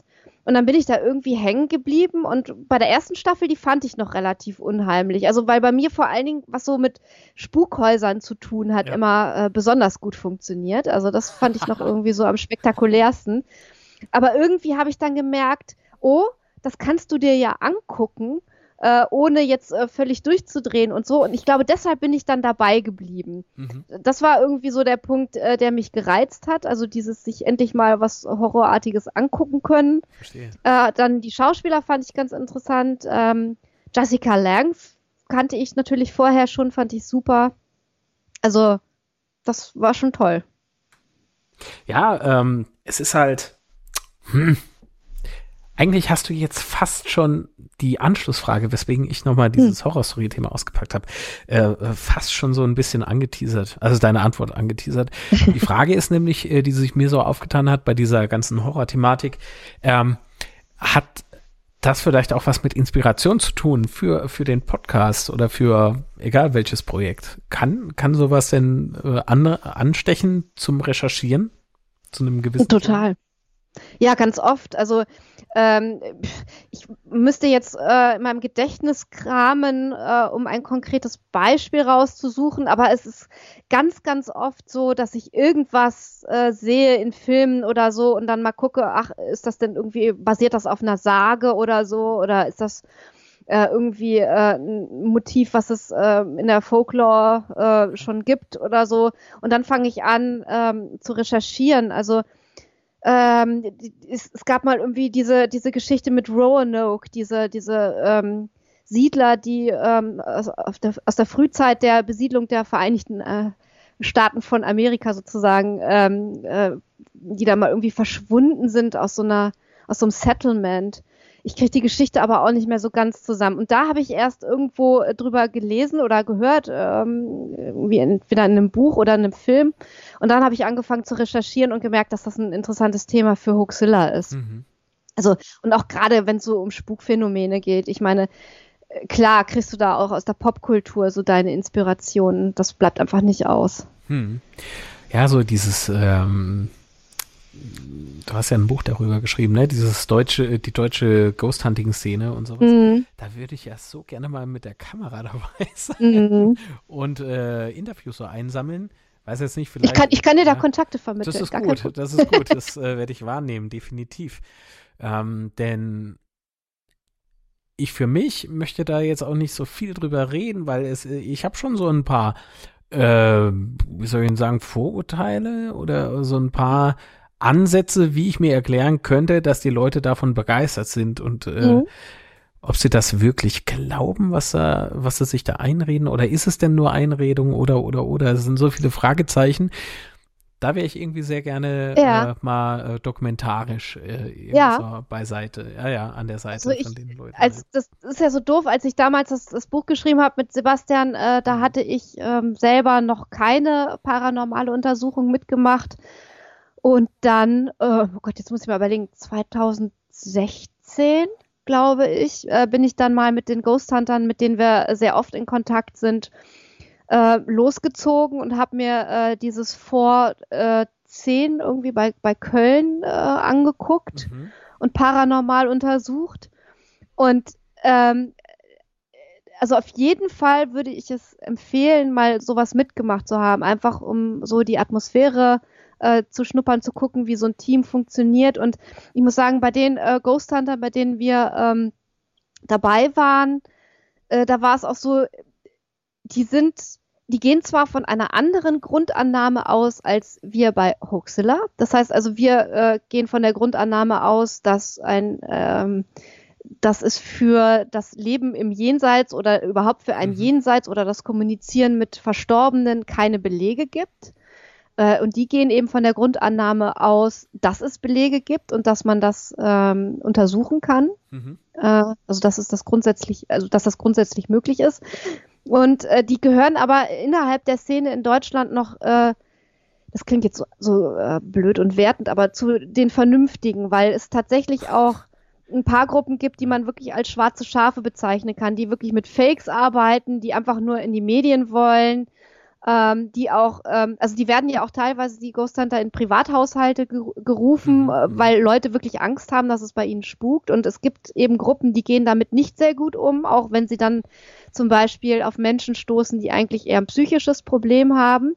Äh, also diese Ghost Hunter, mit denen wir in Kontakt sind, die sind dann immer sofort dabei und sagen, hier, äh, ist unsere Arbeit sozusagen äh, erledigt oder fängt gar nicht erst an, sondern ähm, lieber äh, oder liebe XY, ähm, wir können jemanden vermitteln, einen Psychologen oder, oder wie auch immer, oder eine Beratungsstelle, an die man sich wenden kann, aber wir sind da sozusagen die falschen Ansprechpartner. Äh, kurzum, die sind noch äh, wirklich, ähm, mit denen kann man sehr, sehr gut äh, diskutieren und sprechen und zusammenarbeiten. Äh, und die habe ich halt begleitet und die Atmosphäre bei so einer paranormalen Untersuchung ist echt erstaunlich. Also alleine irgendwie so dieser Unterschied von, wir laufen da jetzt im Sonnenlicht tagsüber mal durch so ein Gemäuer und gucken uns da um, bis hin zu, jetzt ist es aber dunkel geworden und wir können nur noch äh, das sehen, was unsere Tasch Taschenlampenlichter uns irgendwie zeigen. Und jetzt setzen wir uns mal in einen komplett dunklen Raum und schalten mal das Turmbandgerät ein und so und sagen jetzt mal alle nix weil du natürlich, wenn äh, du nichts mehr sehen kannst und überhaupt, wenn es dunkel ist und du durch ein verlassenes Haus läufst, äh, die Dinge komplett anders wahrnimmst, als wenn du tagsüber durch eine belebte Straße gehst. Also da passiert einfach was mit dir. Und ich fand ähm, dieses, diese Erfahrung nicht deswegen spannend, weil ich da eventuell auf die Suche nach Geistern gegangen bin, sondern ich fand sie spannend, weil ich wahnsinnig viel über Gruppendynamik gelernt habe, wahnsinnig viel über mich selber gelernt habe äh, und äh, über Wahrnehmung auch äh, gelernt habe. Und äh, insofern äh, war das ein ganz, ganz großartiges Erlebnis, was ich wirklich nur jedem empfehlen kann. Ähm, und was wir ja immer noch mal vorhaben, das ist sozusagen mein großer Traum, ist ähm, als Hoaxilla-Team äh, vielleicht noch mit jemand anderem äh, durch den Brieselanger Forst des Nachts zu streifen auf der Suche nach dem Brieselanger Licht und dabei sozusagen einen Podcast aufzuzeichnen. Also das ist so eine Art der Reportage, Okay. die, das machen wir irgendwann noch. Weißt du was? Das sagt mir so gar nichts. Nein, ah, Nee. Okay, äh, Brieselanger Forst äh, in der Nähe von Berlin. Ähm, da soll es merkwürdige, spukhafte Lichter geben, die entweder, ähm, äh, glaubt man manchen Quellen, auf Geistererscheinungen zurückgehen, glaubt man wieder anderen Quellen auf äh, geheime ähm, Versuchslabors, die unterirdisch sind, äh, zurückgehen oder äh, irgendwie chemische weiß nicht, Abfälle oder so, die da ge- gelagert werden unterirdisch. Auf jeden Fall soll es da nicht mit rechten Dingen zugehen, äh, wobei ich äh, der festen Überzeugung der festen Überzeugung bin, belegen kann ich es natürlich nicht, ähm, aber jetzt mal äh, davon ausgehen würde, dass die meisten Lichter, die man da nachts im Wald sieht, andere äh, Leute sind, die da rumlaufen und äh, auch Geister suchen. Also dass man sich da irgendwie, weil da so wahnsinnig viel los ist, schon äh, gegenseitig ins Gehege kommt. Und ähm, äh, jetzt mal eine kleine Warnung an alle, die äh, denken, oh, das ist aber toll, das möchte ich auch. Ähm, wenn man verlassene Häuser besucht oder auch den Brieselanger Forst oder so, bitte vorher bei den entsprechenden Behörden äh, die Erlaubnis einholen. Die kriegt man oft äh, auch. Äh, nur nicht einfach so dahinter spa äh, dahin spazieren und da rumlaufen, weil das haben entweder Förster oder äh, diejenigen, die äh, in Trägerschaft dieser Gebäude sind oder so, nicht so gerne, wenn da einfach Unbefugte rumlaufen. Nö, es hat ja auch was von Hausfriedensbruch beispielsweise zu so. tun, was mich jetzt gerade Genau. wieder an äh, die Lost Place-Thematik erinnert, die Ja. ich auch im Creative Network im Rahmen von eines, äh, ja, einer YouTube-Clique sozusagen äh, begleite noch. Mhm. Ähm, das ist auch eine sehr interessante Szene. Ist aber, boah, wie soll ich denn sagen? Pff, Für mich in, in einem, äh, Sie sagen Grauzone, für mich ist das eigentlich so ein roter Bereich, ne? Also es ist Mhm. ganz klar, wenn mir ein Haus gespenstisch vorkommt und ich gehe da rein, ähm, ohne Einwilligung, ohne Genehmigung, da ist das Haus Mhm. Friedensbruch und in dem Moment Mhm. ist es nicht nur lebensgefährlich, weil das Gemäuer vielleicht einfach zu alt ist. Jupp. Und wer weiß, wann das Gebälk mal irgendwann runterkommt. Mhm. Ähm, nein, es ist auch ganz klar so, dass ähm, das Privatbesitz ist und äh, Ja. alles, was Privatbesitz ist, da bleibe ich, lasse ich die Finger von. Ähm, Ja. Zumal, also schön. wenn man sich da bemüht, ähm, wie gesagt, ähm, ist es auch oft so, dass man da eben die Erlaubnis auch bekommt. Ne? Ja, also dann ja. hast du halt wirklich die Befugnis, dann und dann da zu sein. Ähm, also man kommt da, wenn man das partout machen will, schon irgendwie dran, nur halt nicht, äh, ja, unbefugt. Nicht einfach nur nehmen. Nein heißt nein Genau. und ja heißt mal gucken. ja, Ja, so. ja. Ja, weil äh, es ist in der Tat, wie du sagst, äh, Leute laufen durch den Wald, sehen dann Lichter und das könnten auch andere Mhm. Leute sein. Und so ähnlich war es bei einem Fall eben bei dieser äh, Clique da, die ich begleite. Ähm, mir wurden Videos halt gezeigt, die noch nicht veröffentlicht sind. Ähm, da war wohl ein Bein zu sehen, oder mittlerweile ist es vielleicht schon im Netz, keine Ahnung. Da war ein Bein zu sehen in einer Aufnahme Mhm. oder eine Gestalt, eine Gestalt war es vielmehr. Mhm. Und ähm, da habe ich gesagt, ja, es könnte ja auch ein Schatten sein, weil ihr leuchtet da Mhm. ja die Treppe hoch. Also es ist in Mhm. einem verlassenen Krankenhaus war das. Mhm. Und wo und wer das ist, mag ich jetzt natürlich nicht sagen. Ähm, Mhm. Und auf jeden Fall war es dann so, dass die dann in der Tat nochmal hin sind. Genau dieselben Voraussetzungen wie damals und äh, da war der Schatten eben nicht da. Mhm. das ist wohl ein Obdachloser gewesen, der da gehaust Ach hat. so. Ähm, Oh, jetzt ja. äh, gibt's da ja, okay, obdachlos heißt ja erstmal nichts Schlimmes jedenfalls, aber nicht immer ist es so, dass äh, die Leute harmlos sind, denen man so begegnet. Hm. Ne? Und gerade Oh, so, ja. wenn man so mal drüber nachdenkt, da stellen sich mir gerade so ein paar Gänsehärchen auf. Ähm, das kann auch ganz böse nach hinten losgehen. Oder man trifft äh, auf Menschen, die da illegalerweise was lagern, was äh, nicht jeder mitbekommt. Uah, Und, ja. so, so Lost Places. Das finde ich viel schlimmer als Geister, ja. ja, in der Tat. Ähm, äh, das ist irgendwie Ah, ja. schon so ein bisschen unheimlich. Das mit, der, Mhm. mit dem Geisterkram ähm, meine ich jetzt auch nicht abwertend, um Himmels Willen, aber was es da alles gibt. Ich habe mich da äh, zumindest äh, ansatzweise mit beschäftigt gehabt, weil ich die Thematik halt interessant finde. Mhm. Ähm, da gibt's ja Apparaturen, die darauf, also äh, da werden zig äh, Frequenzen abgegrast aus dem Funk. Ja, Da ja, das ist die, die Ghostbox. Die also Ghostbox, zum Beispiel genau. dieses Team, mit dem wir in Kontakt ähm, stehen, die benutzen die Ghostbox nicht. Eben genau weil die einfach äh, willkürlich Radiofrequenzen abgreift und natürlich hast du da mal Wortfetzen oder ja. was die äh, Geisterjäger komischerweise dann in dem Fall überhaupt nicht wundert, auch mal Musik oder so. Also ich weiß Man nicht, ob die dann denken, ach, vielleicht im Jenseits, musikalisch muss ja auch irgendwie, nicht nur immer nur Harfe und so. Äh, ich, ich habe keine Ahnung. Also das ist so bescheuert. Ja. Also ganz ehrlich, da hört es bei mir dann auch auf. Ähm, das das äh, ist dann einfach nur noch albern irgendwie. Ja. Also, da macht man sich auch irgendwie zu leicht. Das haben die natürlich, äh, wie so vieles, äh, von den Amerikanern übernommen. Also die ganze deutsche Ghost Hunter-Szene hat sich ja eigentlich äh, bedient an äh, solchen amerikanischen Serien wie Ghost Hunters. Also, ne, das, mhm. ich weiß gar nicht mehr irgendwie, ich kriege jetzt nicht mehr zusammen, wie das, wie das Team heißt äh, hinter der Serie, irgendwas mit Pacific, keine Ahnung. Ähm, auf jeden Fall, äh, die Amerikaner haben diese ganzen äh, Gerätschaften natürlich da irgendwie aufgebracht, äh, die da benutzt werden, also Gaussmeter und äh, ich weiß nicht, was die da alles noch ähm, benutzen und äh, irgendwie das, dass die dann halt Kältesäulen irgendwie feststellen wollen und Temperatur messen und so weiter. Also das äh, stammt alles aus dieser Serie eigentlich. Ähm, aber die Ghostbox ist echt so der Gipfel des, des äh, ja. Da Wahnsinns. Da gibt's, da gibt's aber noch eine Apparatur. Das ist ähm, eher so ein altes Röhrenradio im Prinzip. Mhm. Und dann musst du noch einen Laptop dran schließen und mhm. einen Stimmmodulator. Aber da frage ich mich, ein Stimmmodulator, ja, klar, der hört sich, der hört sich ja, nur, wenn du Okay. Ja, ja, da, also das ist äh. totaler Mumpitz und da hört sich alles gleich nach Dämonen an und, und ja, ja. Ich, ne? Dann kannst du dir deine EVPs äh, selber machen. genau, ne? Also legst du dir ja. vorher vor so einer Seance äh, vielleicht so eine Playliste an mit Ja, Leuten, ich meine, das, das hat ja auch eine lange Tradition. Also als Medium äh, die Leute zu bescheißen und bei Seancen irgendwelche Tricks äh, einzubauen und so. Das ist allein das ist ja schon äh, ein Motiv, was du wieder in zahllosen Filmen und Büchern und so hast, was ja Eingang in die Popkultur gehalten hat hat. Aber das, also diese, diese ganze, äh, dieser ganze Geisterglaube und dieses Interesse am Jenseits und so hast du seit Mitte des 19. Jahrhunderts und mhm. das hatte seinen Höhepunkt ähm, zu Beginn des 20. Jahrhunderts und äh, diese, diese Versuche, also eine Seance zu machen oder irgendwelche Geister in den eigenen vier Wänden nachzuweisen und dann irgendwelche Klopfgeräusche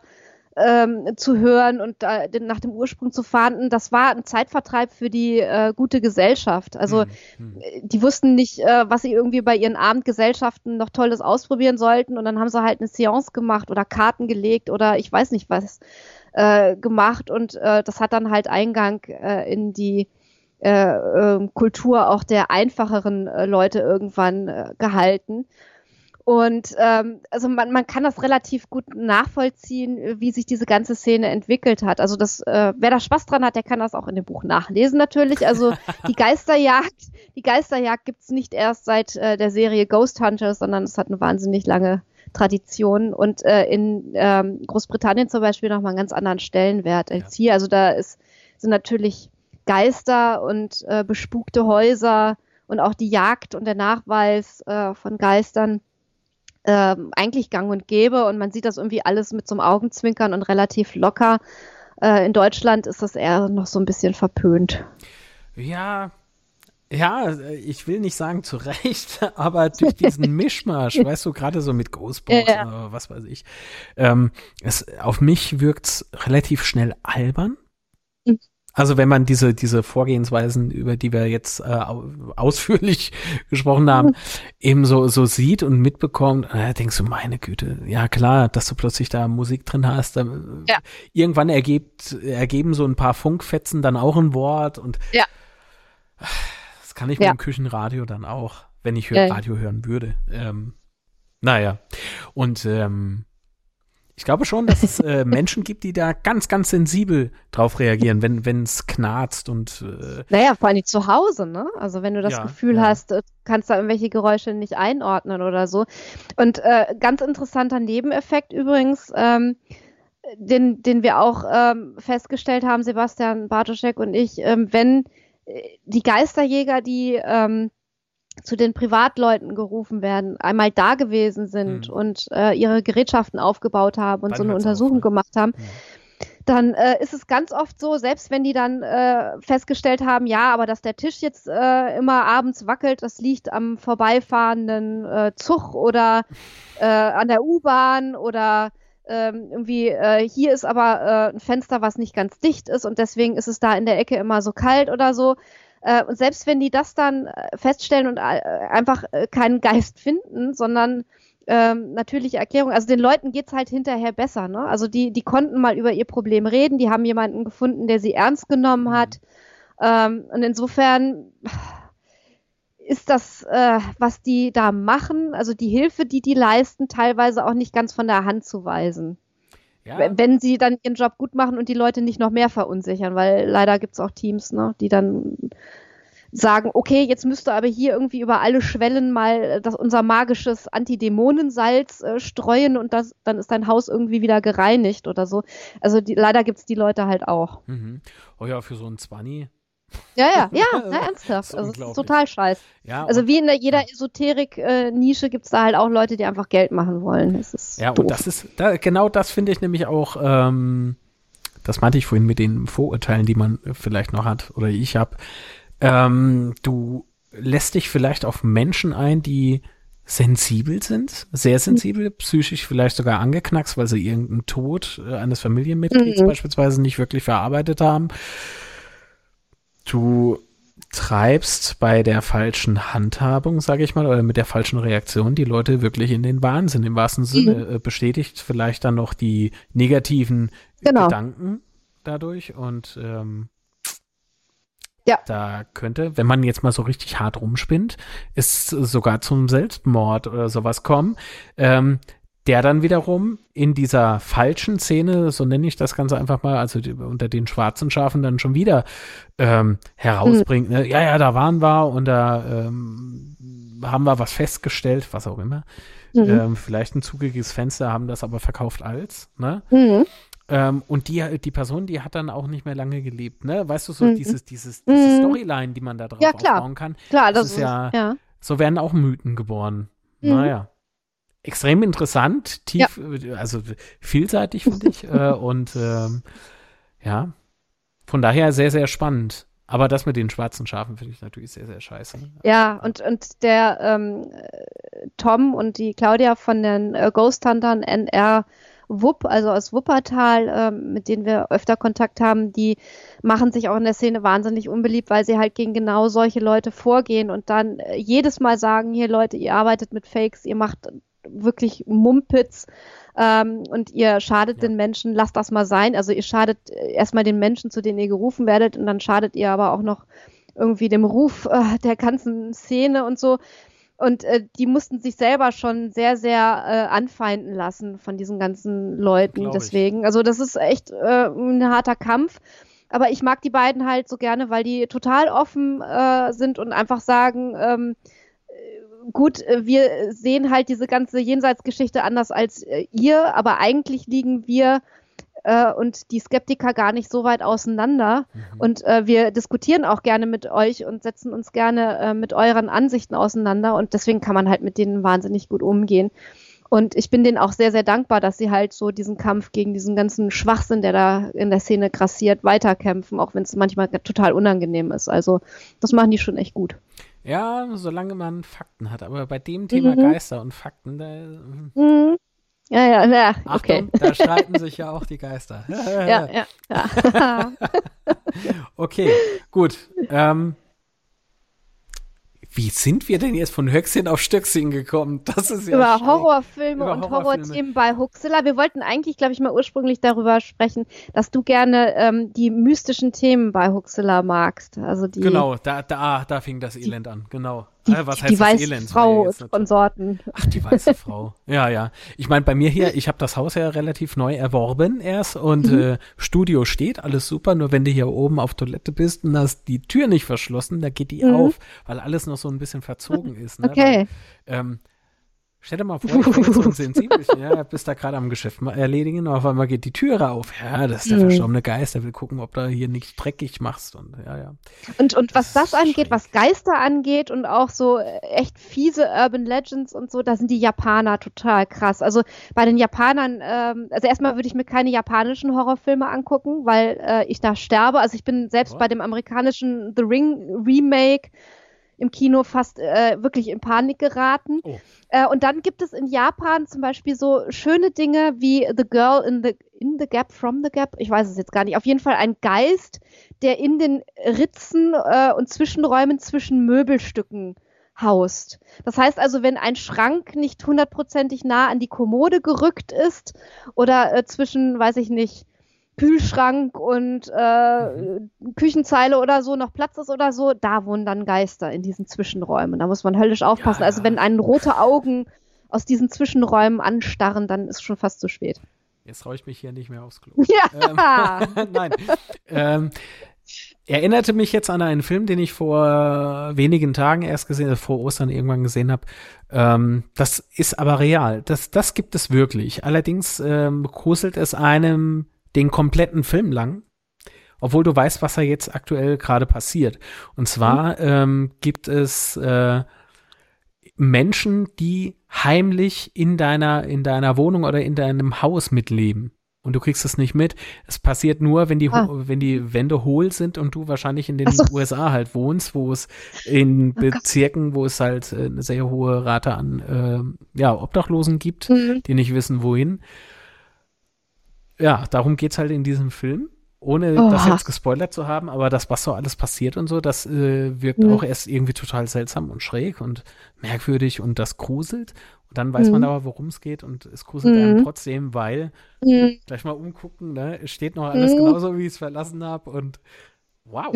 Also das, ja. das ist eine relativ ähm, kleine Produktion, aber ich glaube, genau deswegen so gut Ja. funktioniert.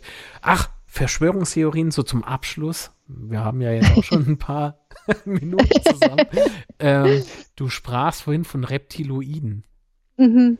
Passt jetzt auch ganz gut zum Film, weil ich vor Ostern nie was von Reptiloiden gehört habe.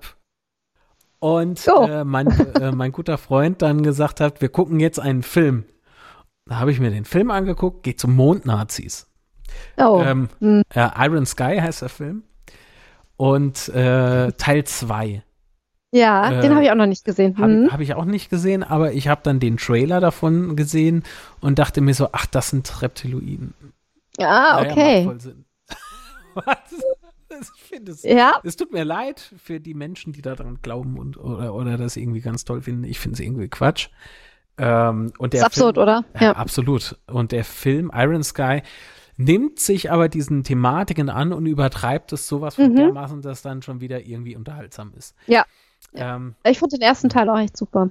ja, ich fand es eher interessant, wie das Ganze zustande kam, wie dieser Film Mhm. überhaupt zustande kam und wie der dann umgesetzt wurde, auch mit, mit Crowdfunding irgendwie Mhm. erstmal finanziert wurde. Und das ist so, das ist irgendwie so mein Scheiß, Ja, den ich ja, ganz ja. gut finde. Wie beispielsweise der Film Hardcore, also Hardcore Henry heißt ja, glaube ich, ein Film nur mit GoPros im Prinzip, nur aus Oh. Ego-Perspektive. Es gibt keinen Schnitt, jedenfalls keinen sichtbaren Schnitt. Krass. Ähm, und das, das finde ich richtig, richtig cool. Cool, Weil ja. daraus, äh, darauf hat sich bislang noch kein Hollywood-Studio eingelassen. Ähm, Ja. Musste erstmal einer machen, um zu zeigen, guck, das geht und das ist Mhm. unterhaltsam und das ist toll und das ist gelungen und jetzt natürlich weltweit verbreitet das Ding. Mhm. Finde ich richtig stark. So, und jetzt aber mal so richtig fett vom Thema. Finde ich, äh, Finde ich sehr, sehr interessant. Naja, okay. Hast du denn noch ein, ein, ein Thema oder irgendwas, was du jetzt gerne hier loswerden wollen würdest? Oh, ich glaube, wir haben jetzt so viel. Durcheinander Abgehandelt. gesprochen? Ja. Oh Gott, ich bin, ich bin gerade ganz, äh, weiß ich auch nicht, ganz leer im Kopf. Ich glaube, ich glaube, wir haben, wir haben wahnsinnig viel äh, besprochen Ja. von dem, was gerade so los ist, äh, was wir gerade so vorhaben. Also was Hoaxilla angeht, äh, wir werden kräftig weiter podcasten. Es stehen noch ein paar Vorträge an, obwohl ich glaube erst so im Herbst jetzt aktuell. Man weiß natürlich nicht, was so an Terminen noch Ja. dazukommt. Aber es war in den letzten Wochen äh, sehr, sehr voll, was Termine angeht. Und äh, ja, einige Sachen werden halt auch erst in ein paar Monaten äh, an die Öffentlichkeit geraten. Mhm. Jetzt äh, vor ein paar, paar Tagen muss wieder diese äh, verrückte Verschwörungstheorie-Doku auf Kabel 1 gelaufen sein, irgendwie für die wir ja äh, im Mai beziehungsweise Juni des letzten Jahres irgendwie vor der Kamera gesessen haben. Also es war wie die große Abschlussprüfung in Verschwörungstheorien, weil die echt tausend Themen vor der Kamera abgefragt haben und dann äh, Alexander und ich und noch viele andere tolle Skeptiker aus Deutschland irgendwie so die Talking Heads, die Experten gewesen sind. Also die plöppt irgendwie so in regelmäßigen Abständen mal wieder auf, was dann zur Folge hat, dass wir von irgendwelchen unbekannten Personen äh, lustige Botschaften äh, über den Facebook Messenger oder sonst wo bekommen. irgendwie Klugscheißer, Schwachsinn, bäh Ja, ja, oder ja, so war jetzt neulich ein. das amüsiert mich immer gar sehr. Also von dieser, von dieser Doku, was dann hinterher draus geworden ist, kann man auch halten, was man will. Ähm, fanden wir jetzt etwas durchwachsen von der Machart her, wobei die Redakteurin, mit der wir da zu tun hatten, echt super im Thema war. Aber du weißt dann wahrscheinlich auch als Redakteur letzten Endes nicht hundertprozentig, was dann hinterher hinter deinem, äh, aus deinem Projekt wird. Äh, und insofern, ähm, ja, wie auch immer, wir haben das gemacht und jetzt ist es irgendwie in der Welt und Ja. wir kriegen äh, immer wieder mal Rückmeldungen dazu. Hm, Ja, also die, die Sache bei den Dingen ist ja, du hast, ah, wenn du so viele Themen hast, dann hat man sich schnell mal vergaloppiert. Mhm. Deswegen ist es ganz gut, dass Creative Network äh, nicht sofort erschienen ist, äh, weil es ganz einfach unglaublich spannend ist und du findest immer was Neues. Und äh, gerade jetzt bei meinem Thema ist es so, es entwickelt sich immer alles weiter. Mhm. Da, da einen Cut zu finden, da irgendwie noch mal so einen Dreh zu bekommen, den du, wo du einfach so ein paar Themen äh, mit einschließen kannst, das ist halt sehr, sehr schwer, da sachlich auch irgendwie oder einen Sinn dahinter dann noch zu haben, der jeder erkennt, sofort am besten noch. Und Ja. bei dem Thema, äh, bei euch, äh, denke ich, ist es halt ganz, ganz, ganz schwer, äh, wenn du sehr viele verschiedene Themen mit drin hast, die ausführlich Mhm. zu bearbeiten, damit sie wirklich Sinn ergeben für Ja. jeden. Da denke ich dann ähm, gerade noch bei Fernseher, äh, bei, bei Fernsehproduktionen, Mhm. da hast du ja noch mal, noch mal eine Zielrichtung, wo Mhm. du einschlagen musst wegen dem, wegen Zielgruppe und so weiter. Das ist unglaublich schwer. Du brauchst Mhm. im Prinzip das, wonach der Hamburger TV-Sender da oder Mhm. Internetsender benannt worden ist, Massengeschmack. Und den, Ja. zu, äh, den zu treffen, Ja. oh mein Gott. Ja. Ich weiß nicht, Ja. ob das mit ernsten Themen irgendwie machbar ist. Und ja, auch halt mit Themen, die wirklich so polarisieren, ne? Weil ich meine, wir haben da jetzt teilweise drüber gelacht, aber es gibt halt einfach tatsächlich äh, viele Leute, ähm, auch in Deutschland, die glauben, dass die Erde flach ist und dass äh, Angela Merkel entweder Hitlers Tochter oder ein reptiloides Mischwesen ist oder weiß der Geier was, ne? Da kannst du halt drüber lachen, äh, aber du musst dich halt auch damit abfinden, dass es immer Leute geben wird, die fest an sowas glauben. Das ist halt irgendwie, mh. Und die reagieren dann natürlich auf solche Dokus, die versuchen, das kritisch zu beleuchten, dementsprechend allergisch. Ja, und wie gehst du dann mit diesen Facebook-Nachrichten um? Also äh, Ich- nur ich- Facebook. Ich nehme Ja. Facebook jetzt äh, gerne als Buhmann, aber nein, das liegt ja an den Menschen. Also in dem Fall habe ich tatsächlich drüber gelacht. Ähm, äh, es gibt natürlich auch äh, so Rückmeldungen, die wirklich, wirklich übel sind. Also gerade jetzt äh, unser Interview mit Michael Blume, wo wir auch über antisemitische oder antijüdische Verschwörungsmythen gesprochen haben und so. Ähm, und wo dann tatsächlich Leute uns wütende E-Mails schreiben und sagen, ihr spinnt doch und die Protokolle Gut. der Weisen von Zion sind echt und das stimmt alles und das weiß man doch Hm, und hm, hm. ähm, ihr gehört vergast und ich weiß nicht was alles. Das Bitte? geht einem natürlich schon an den, ja, das, ja. Was? Also das sind dann halt so Sachen, ähm, ist klar, wenn du es natürlich kannst, ähm, äh, dann erstattest du schon mal Anzeige. Ja. Ähm, auf der anderen Seite ähm, kann man sich dann meistens an allen zehn Fingern abzählen, dass da irgendwie nichts rauskommt. Aber klar musst du sowas natürlich dann, wenn es richtig hart auf hart kommt, auch rechtlich ähm, ahnden. Ne? Ja. Na, da, also ich habe schon sehr viel äh, Pöbel eingesteckt, weil ich glaube, man ist halt in so einem Bereich, gerade Film, Podcasting äh, Mhm. ist jetzt auch äh, mittlerweile populärer geworden als noch vor ein paar Jahren. Ähm, wenn du in der Öffentlichkeit stehst, egal mit was, Mhm. dann musst du halt einstecken und da triffst du halt auch viele Hohlbirnen. Aber Mhm. ihr gehört vergast, Mhm. ähm, war bei mir jetzt nur nicht dabei und ich nee. hoffe, das bleibt auch dabei. Ähm, mhm. körperliche Gewalt wurde mir mal angedroht. Äh, mhm. Manchmal könnte ich es verstehen, aber, aber bei, zu, zu dem Thema damals äh, absoluter Quatsch. Ähm, aber, aber sowas, meine Güte, ich habe nur einmal Anzeige erstattet. Bei, bei, bei solchen Nachrichten nur einmal. Mhm. Was eigentlich auch schon zu viel ist, wenn man mal drüber nachdenkt. Ähm, aber sowas, das, das trifft mhm. mich jetzt irgendwie hart. Ich, ich wüsste ja. jetzt gar nicht, wie ich darauf reagieren soll. Ich würde sofort Anzeige erstatten und alles wegblocken, was, was damit zusammenhängt. Ja, also Alexander äh, blockt eigentlich, ich glaube, auf Facebook blockt er auch, aber äh, manchmal, also auf Twitter vor allen Dingen, ähm, also entweder äh, klar melden Account oder dann halt einfach stumm schalten, wenn es ja. noch äh, sozusagen vor der Grenze sich befindet, ähm, weil du ähm, gerade bei Twitter ja Leute hast, für die ist das geblockt werden ähm, ja fast schon sowas wie ein Ehrenabzeichen und da muss man die Leute ja nicht auch noch pampern irgendwie sondern du blendest die dann einfach aus und dann kriegen die keine Rückmeldung und dann schimpfen die vielleicht noch eine Weile weiter, aber du kriegst es halt nicht mehr mit und irgendwann haben die dann wahrscheinlich auch keinen Bock mehr. Ja, don't feed the troll. Ähm, ja, ja. Auf der einen Seite ist es ganz gut, auf der anderen Seite, aber bei sowas, äh, das ist ja kein Getrolle. Das Nein, ja, nee, nee, also, also, solche Sachen, die kommen dann eher per Mail ähm, und die werden dann auch von uns entsprechend äh, weitergeleitet an die Behörden ähm, und natürlich auch als Kommentar äh, nicht äh, freigeschaltet irgendwie auf der Seite. Also das ist ganz klar. Aber ja, also es ist äh, man kann es drehen und wenden, wie man will, aber wir haben halt einfach in Deutschland ein Problem mit Antisemitismus. Da muss man sich nichts äh, vormachen.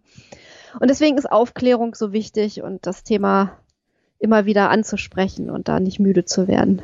Ja, das nicht müde werden, das ist aber das ja. Problem bei, bei, bei, mir. Ich kann es nämlich nicht mehr hören. Ich äh, stehe trotzdem mhm. noch bei Stammtischparolen auf und sag was zu, egal ob es mhm. gewünscht ist oder nicht. Mhm. Aber es strengt schon unglaublich ja, an. Ist das Wahnsinn. Klar. Okay.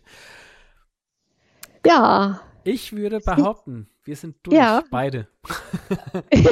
ja, das war, war jetzt ganz schön lang. Ne? Ich gucke mal. Ja. Meine Uhr hat mich, mein, ich habe ja so eine schlaue Uhr und die hat mich schon zweimal daran erinnert, dass ich doch bitte aufstehen und äh, herumgehen soll. Und ich habe ja. jetzt zweimal meine Uhr äh, sozusagen ignoriert. Ich auch. genau, so neben, äh, neben dem, äh, was vor meiner Haustüre abgeht, berichtet sie mir auch, dass ich zu viel sitze. Äh, ähm, ja, das ist das, ist das Podcasterleben. ja, genau. Und, und, Video- und Medienschaffenden Leben. Ja, ganz äh, schlimm, alles ganz schlimm. Das, egal, was ihr beruflich machen wollt, das nicht. genau. Ja. Dringende Warnung, don't try this genau. at home. Und jetzt fällt mir erst auf, dass meine Kamera total schief ist und die Leute wahrscheinlich denken, dass ich so vom Rechner hänge oder so. die, die, nein, die Kamera ist schief. Die ist, wie müsste ich kennst du, kennst du The Orville? Äh, kennst du diesen Gag mit You're Weirdly Framed? äh, da ist er irgendwie, äh, da spricht er, glaube ich, über den äh, Schirm auf der Brücke der Orville mit einem Bösewicht ähm, und äh, sagt ihm, dann kannst du mal ein Stück irgendwie nach links gehen, You're Weirdly Framed. okay. Nee? War mir unbekannt. Jetzt bin ich wieder schlauer und werde die Kamera demnächst mal wieder gerade stellen. Falls ich in der nächsten Episode auch so da sitze, es liegt an der Kamera oder daran, dass ich wirklich irgendwie total schief sitze. Naja, ich wüsste auch gar nicht, wie ich. Hm. okay.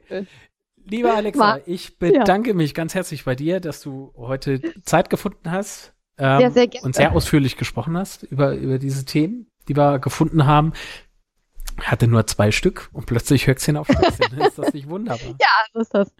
Naja, ah oh, und ich krieg gesagt, ich muss wieder aufstehen. So, die dritte Oha. Meldung. Wahnsinn. Oh nein. Es war eine lange Zeit, aber es war eine sehr kurzweilige Zeit, finde ich. Äh, zwei das Stunden 32 habe ich hier auf der Glocke stehen. Krass. Hat sehr, sehr viel Spaß gemacht mit dir. Vielen, vielen Dank. Ich kann es nur zurückgeben. Ich freue mich wahnsinnig immer, wenn ich mit dir sprechen kann. Und äh, Podcasten erst recht. Macht richtig, ja. richtig Laune. Okay, bevor wir die Verbindung kappen, lieber Alexa, muss ich mich noch verabschieden und zwar von den Hörerinnen und Hörer, Zuschauerinnen und Zuschauer. So kann man mir auch keinen Gender Dingsbums unterstellen. Ne?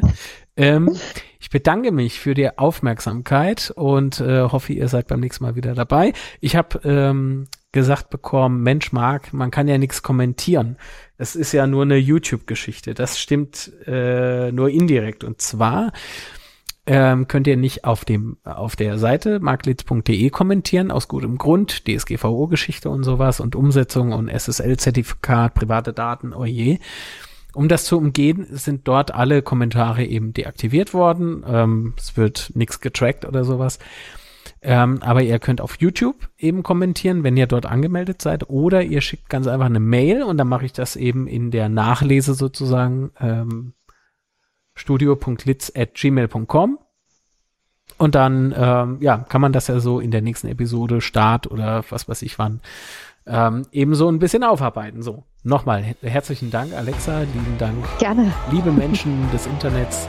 Bis zum nächsten Mal. Tschüss.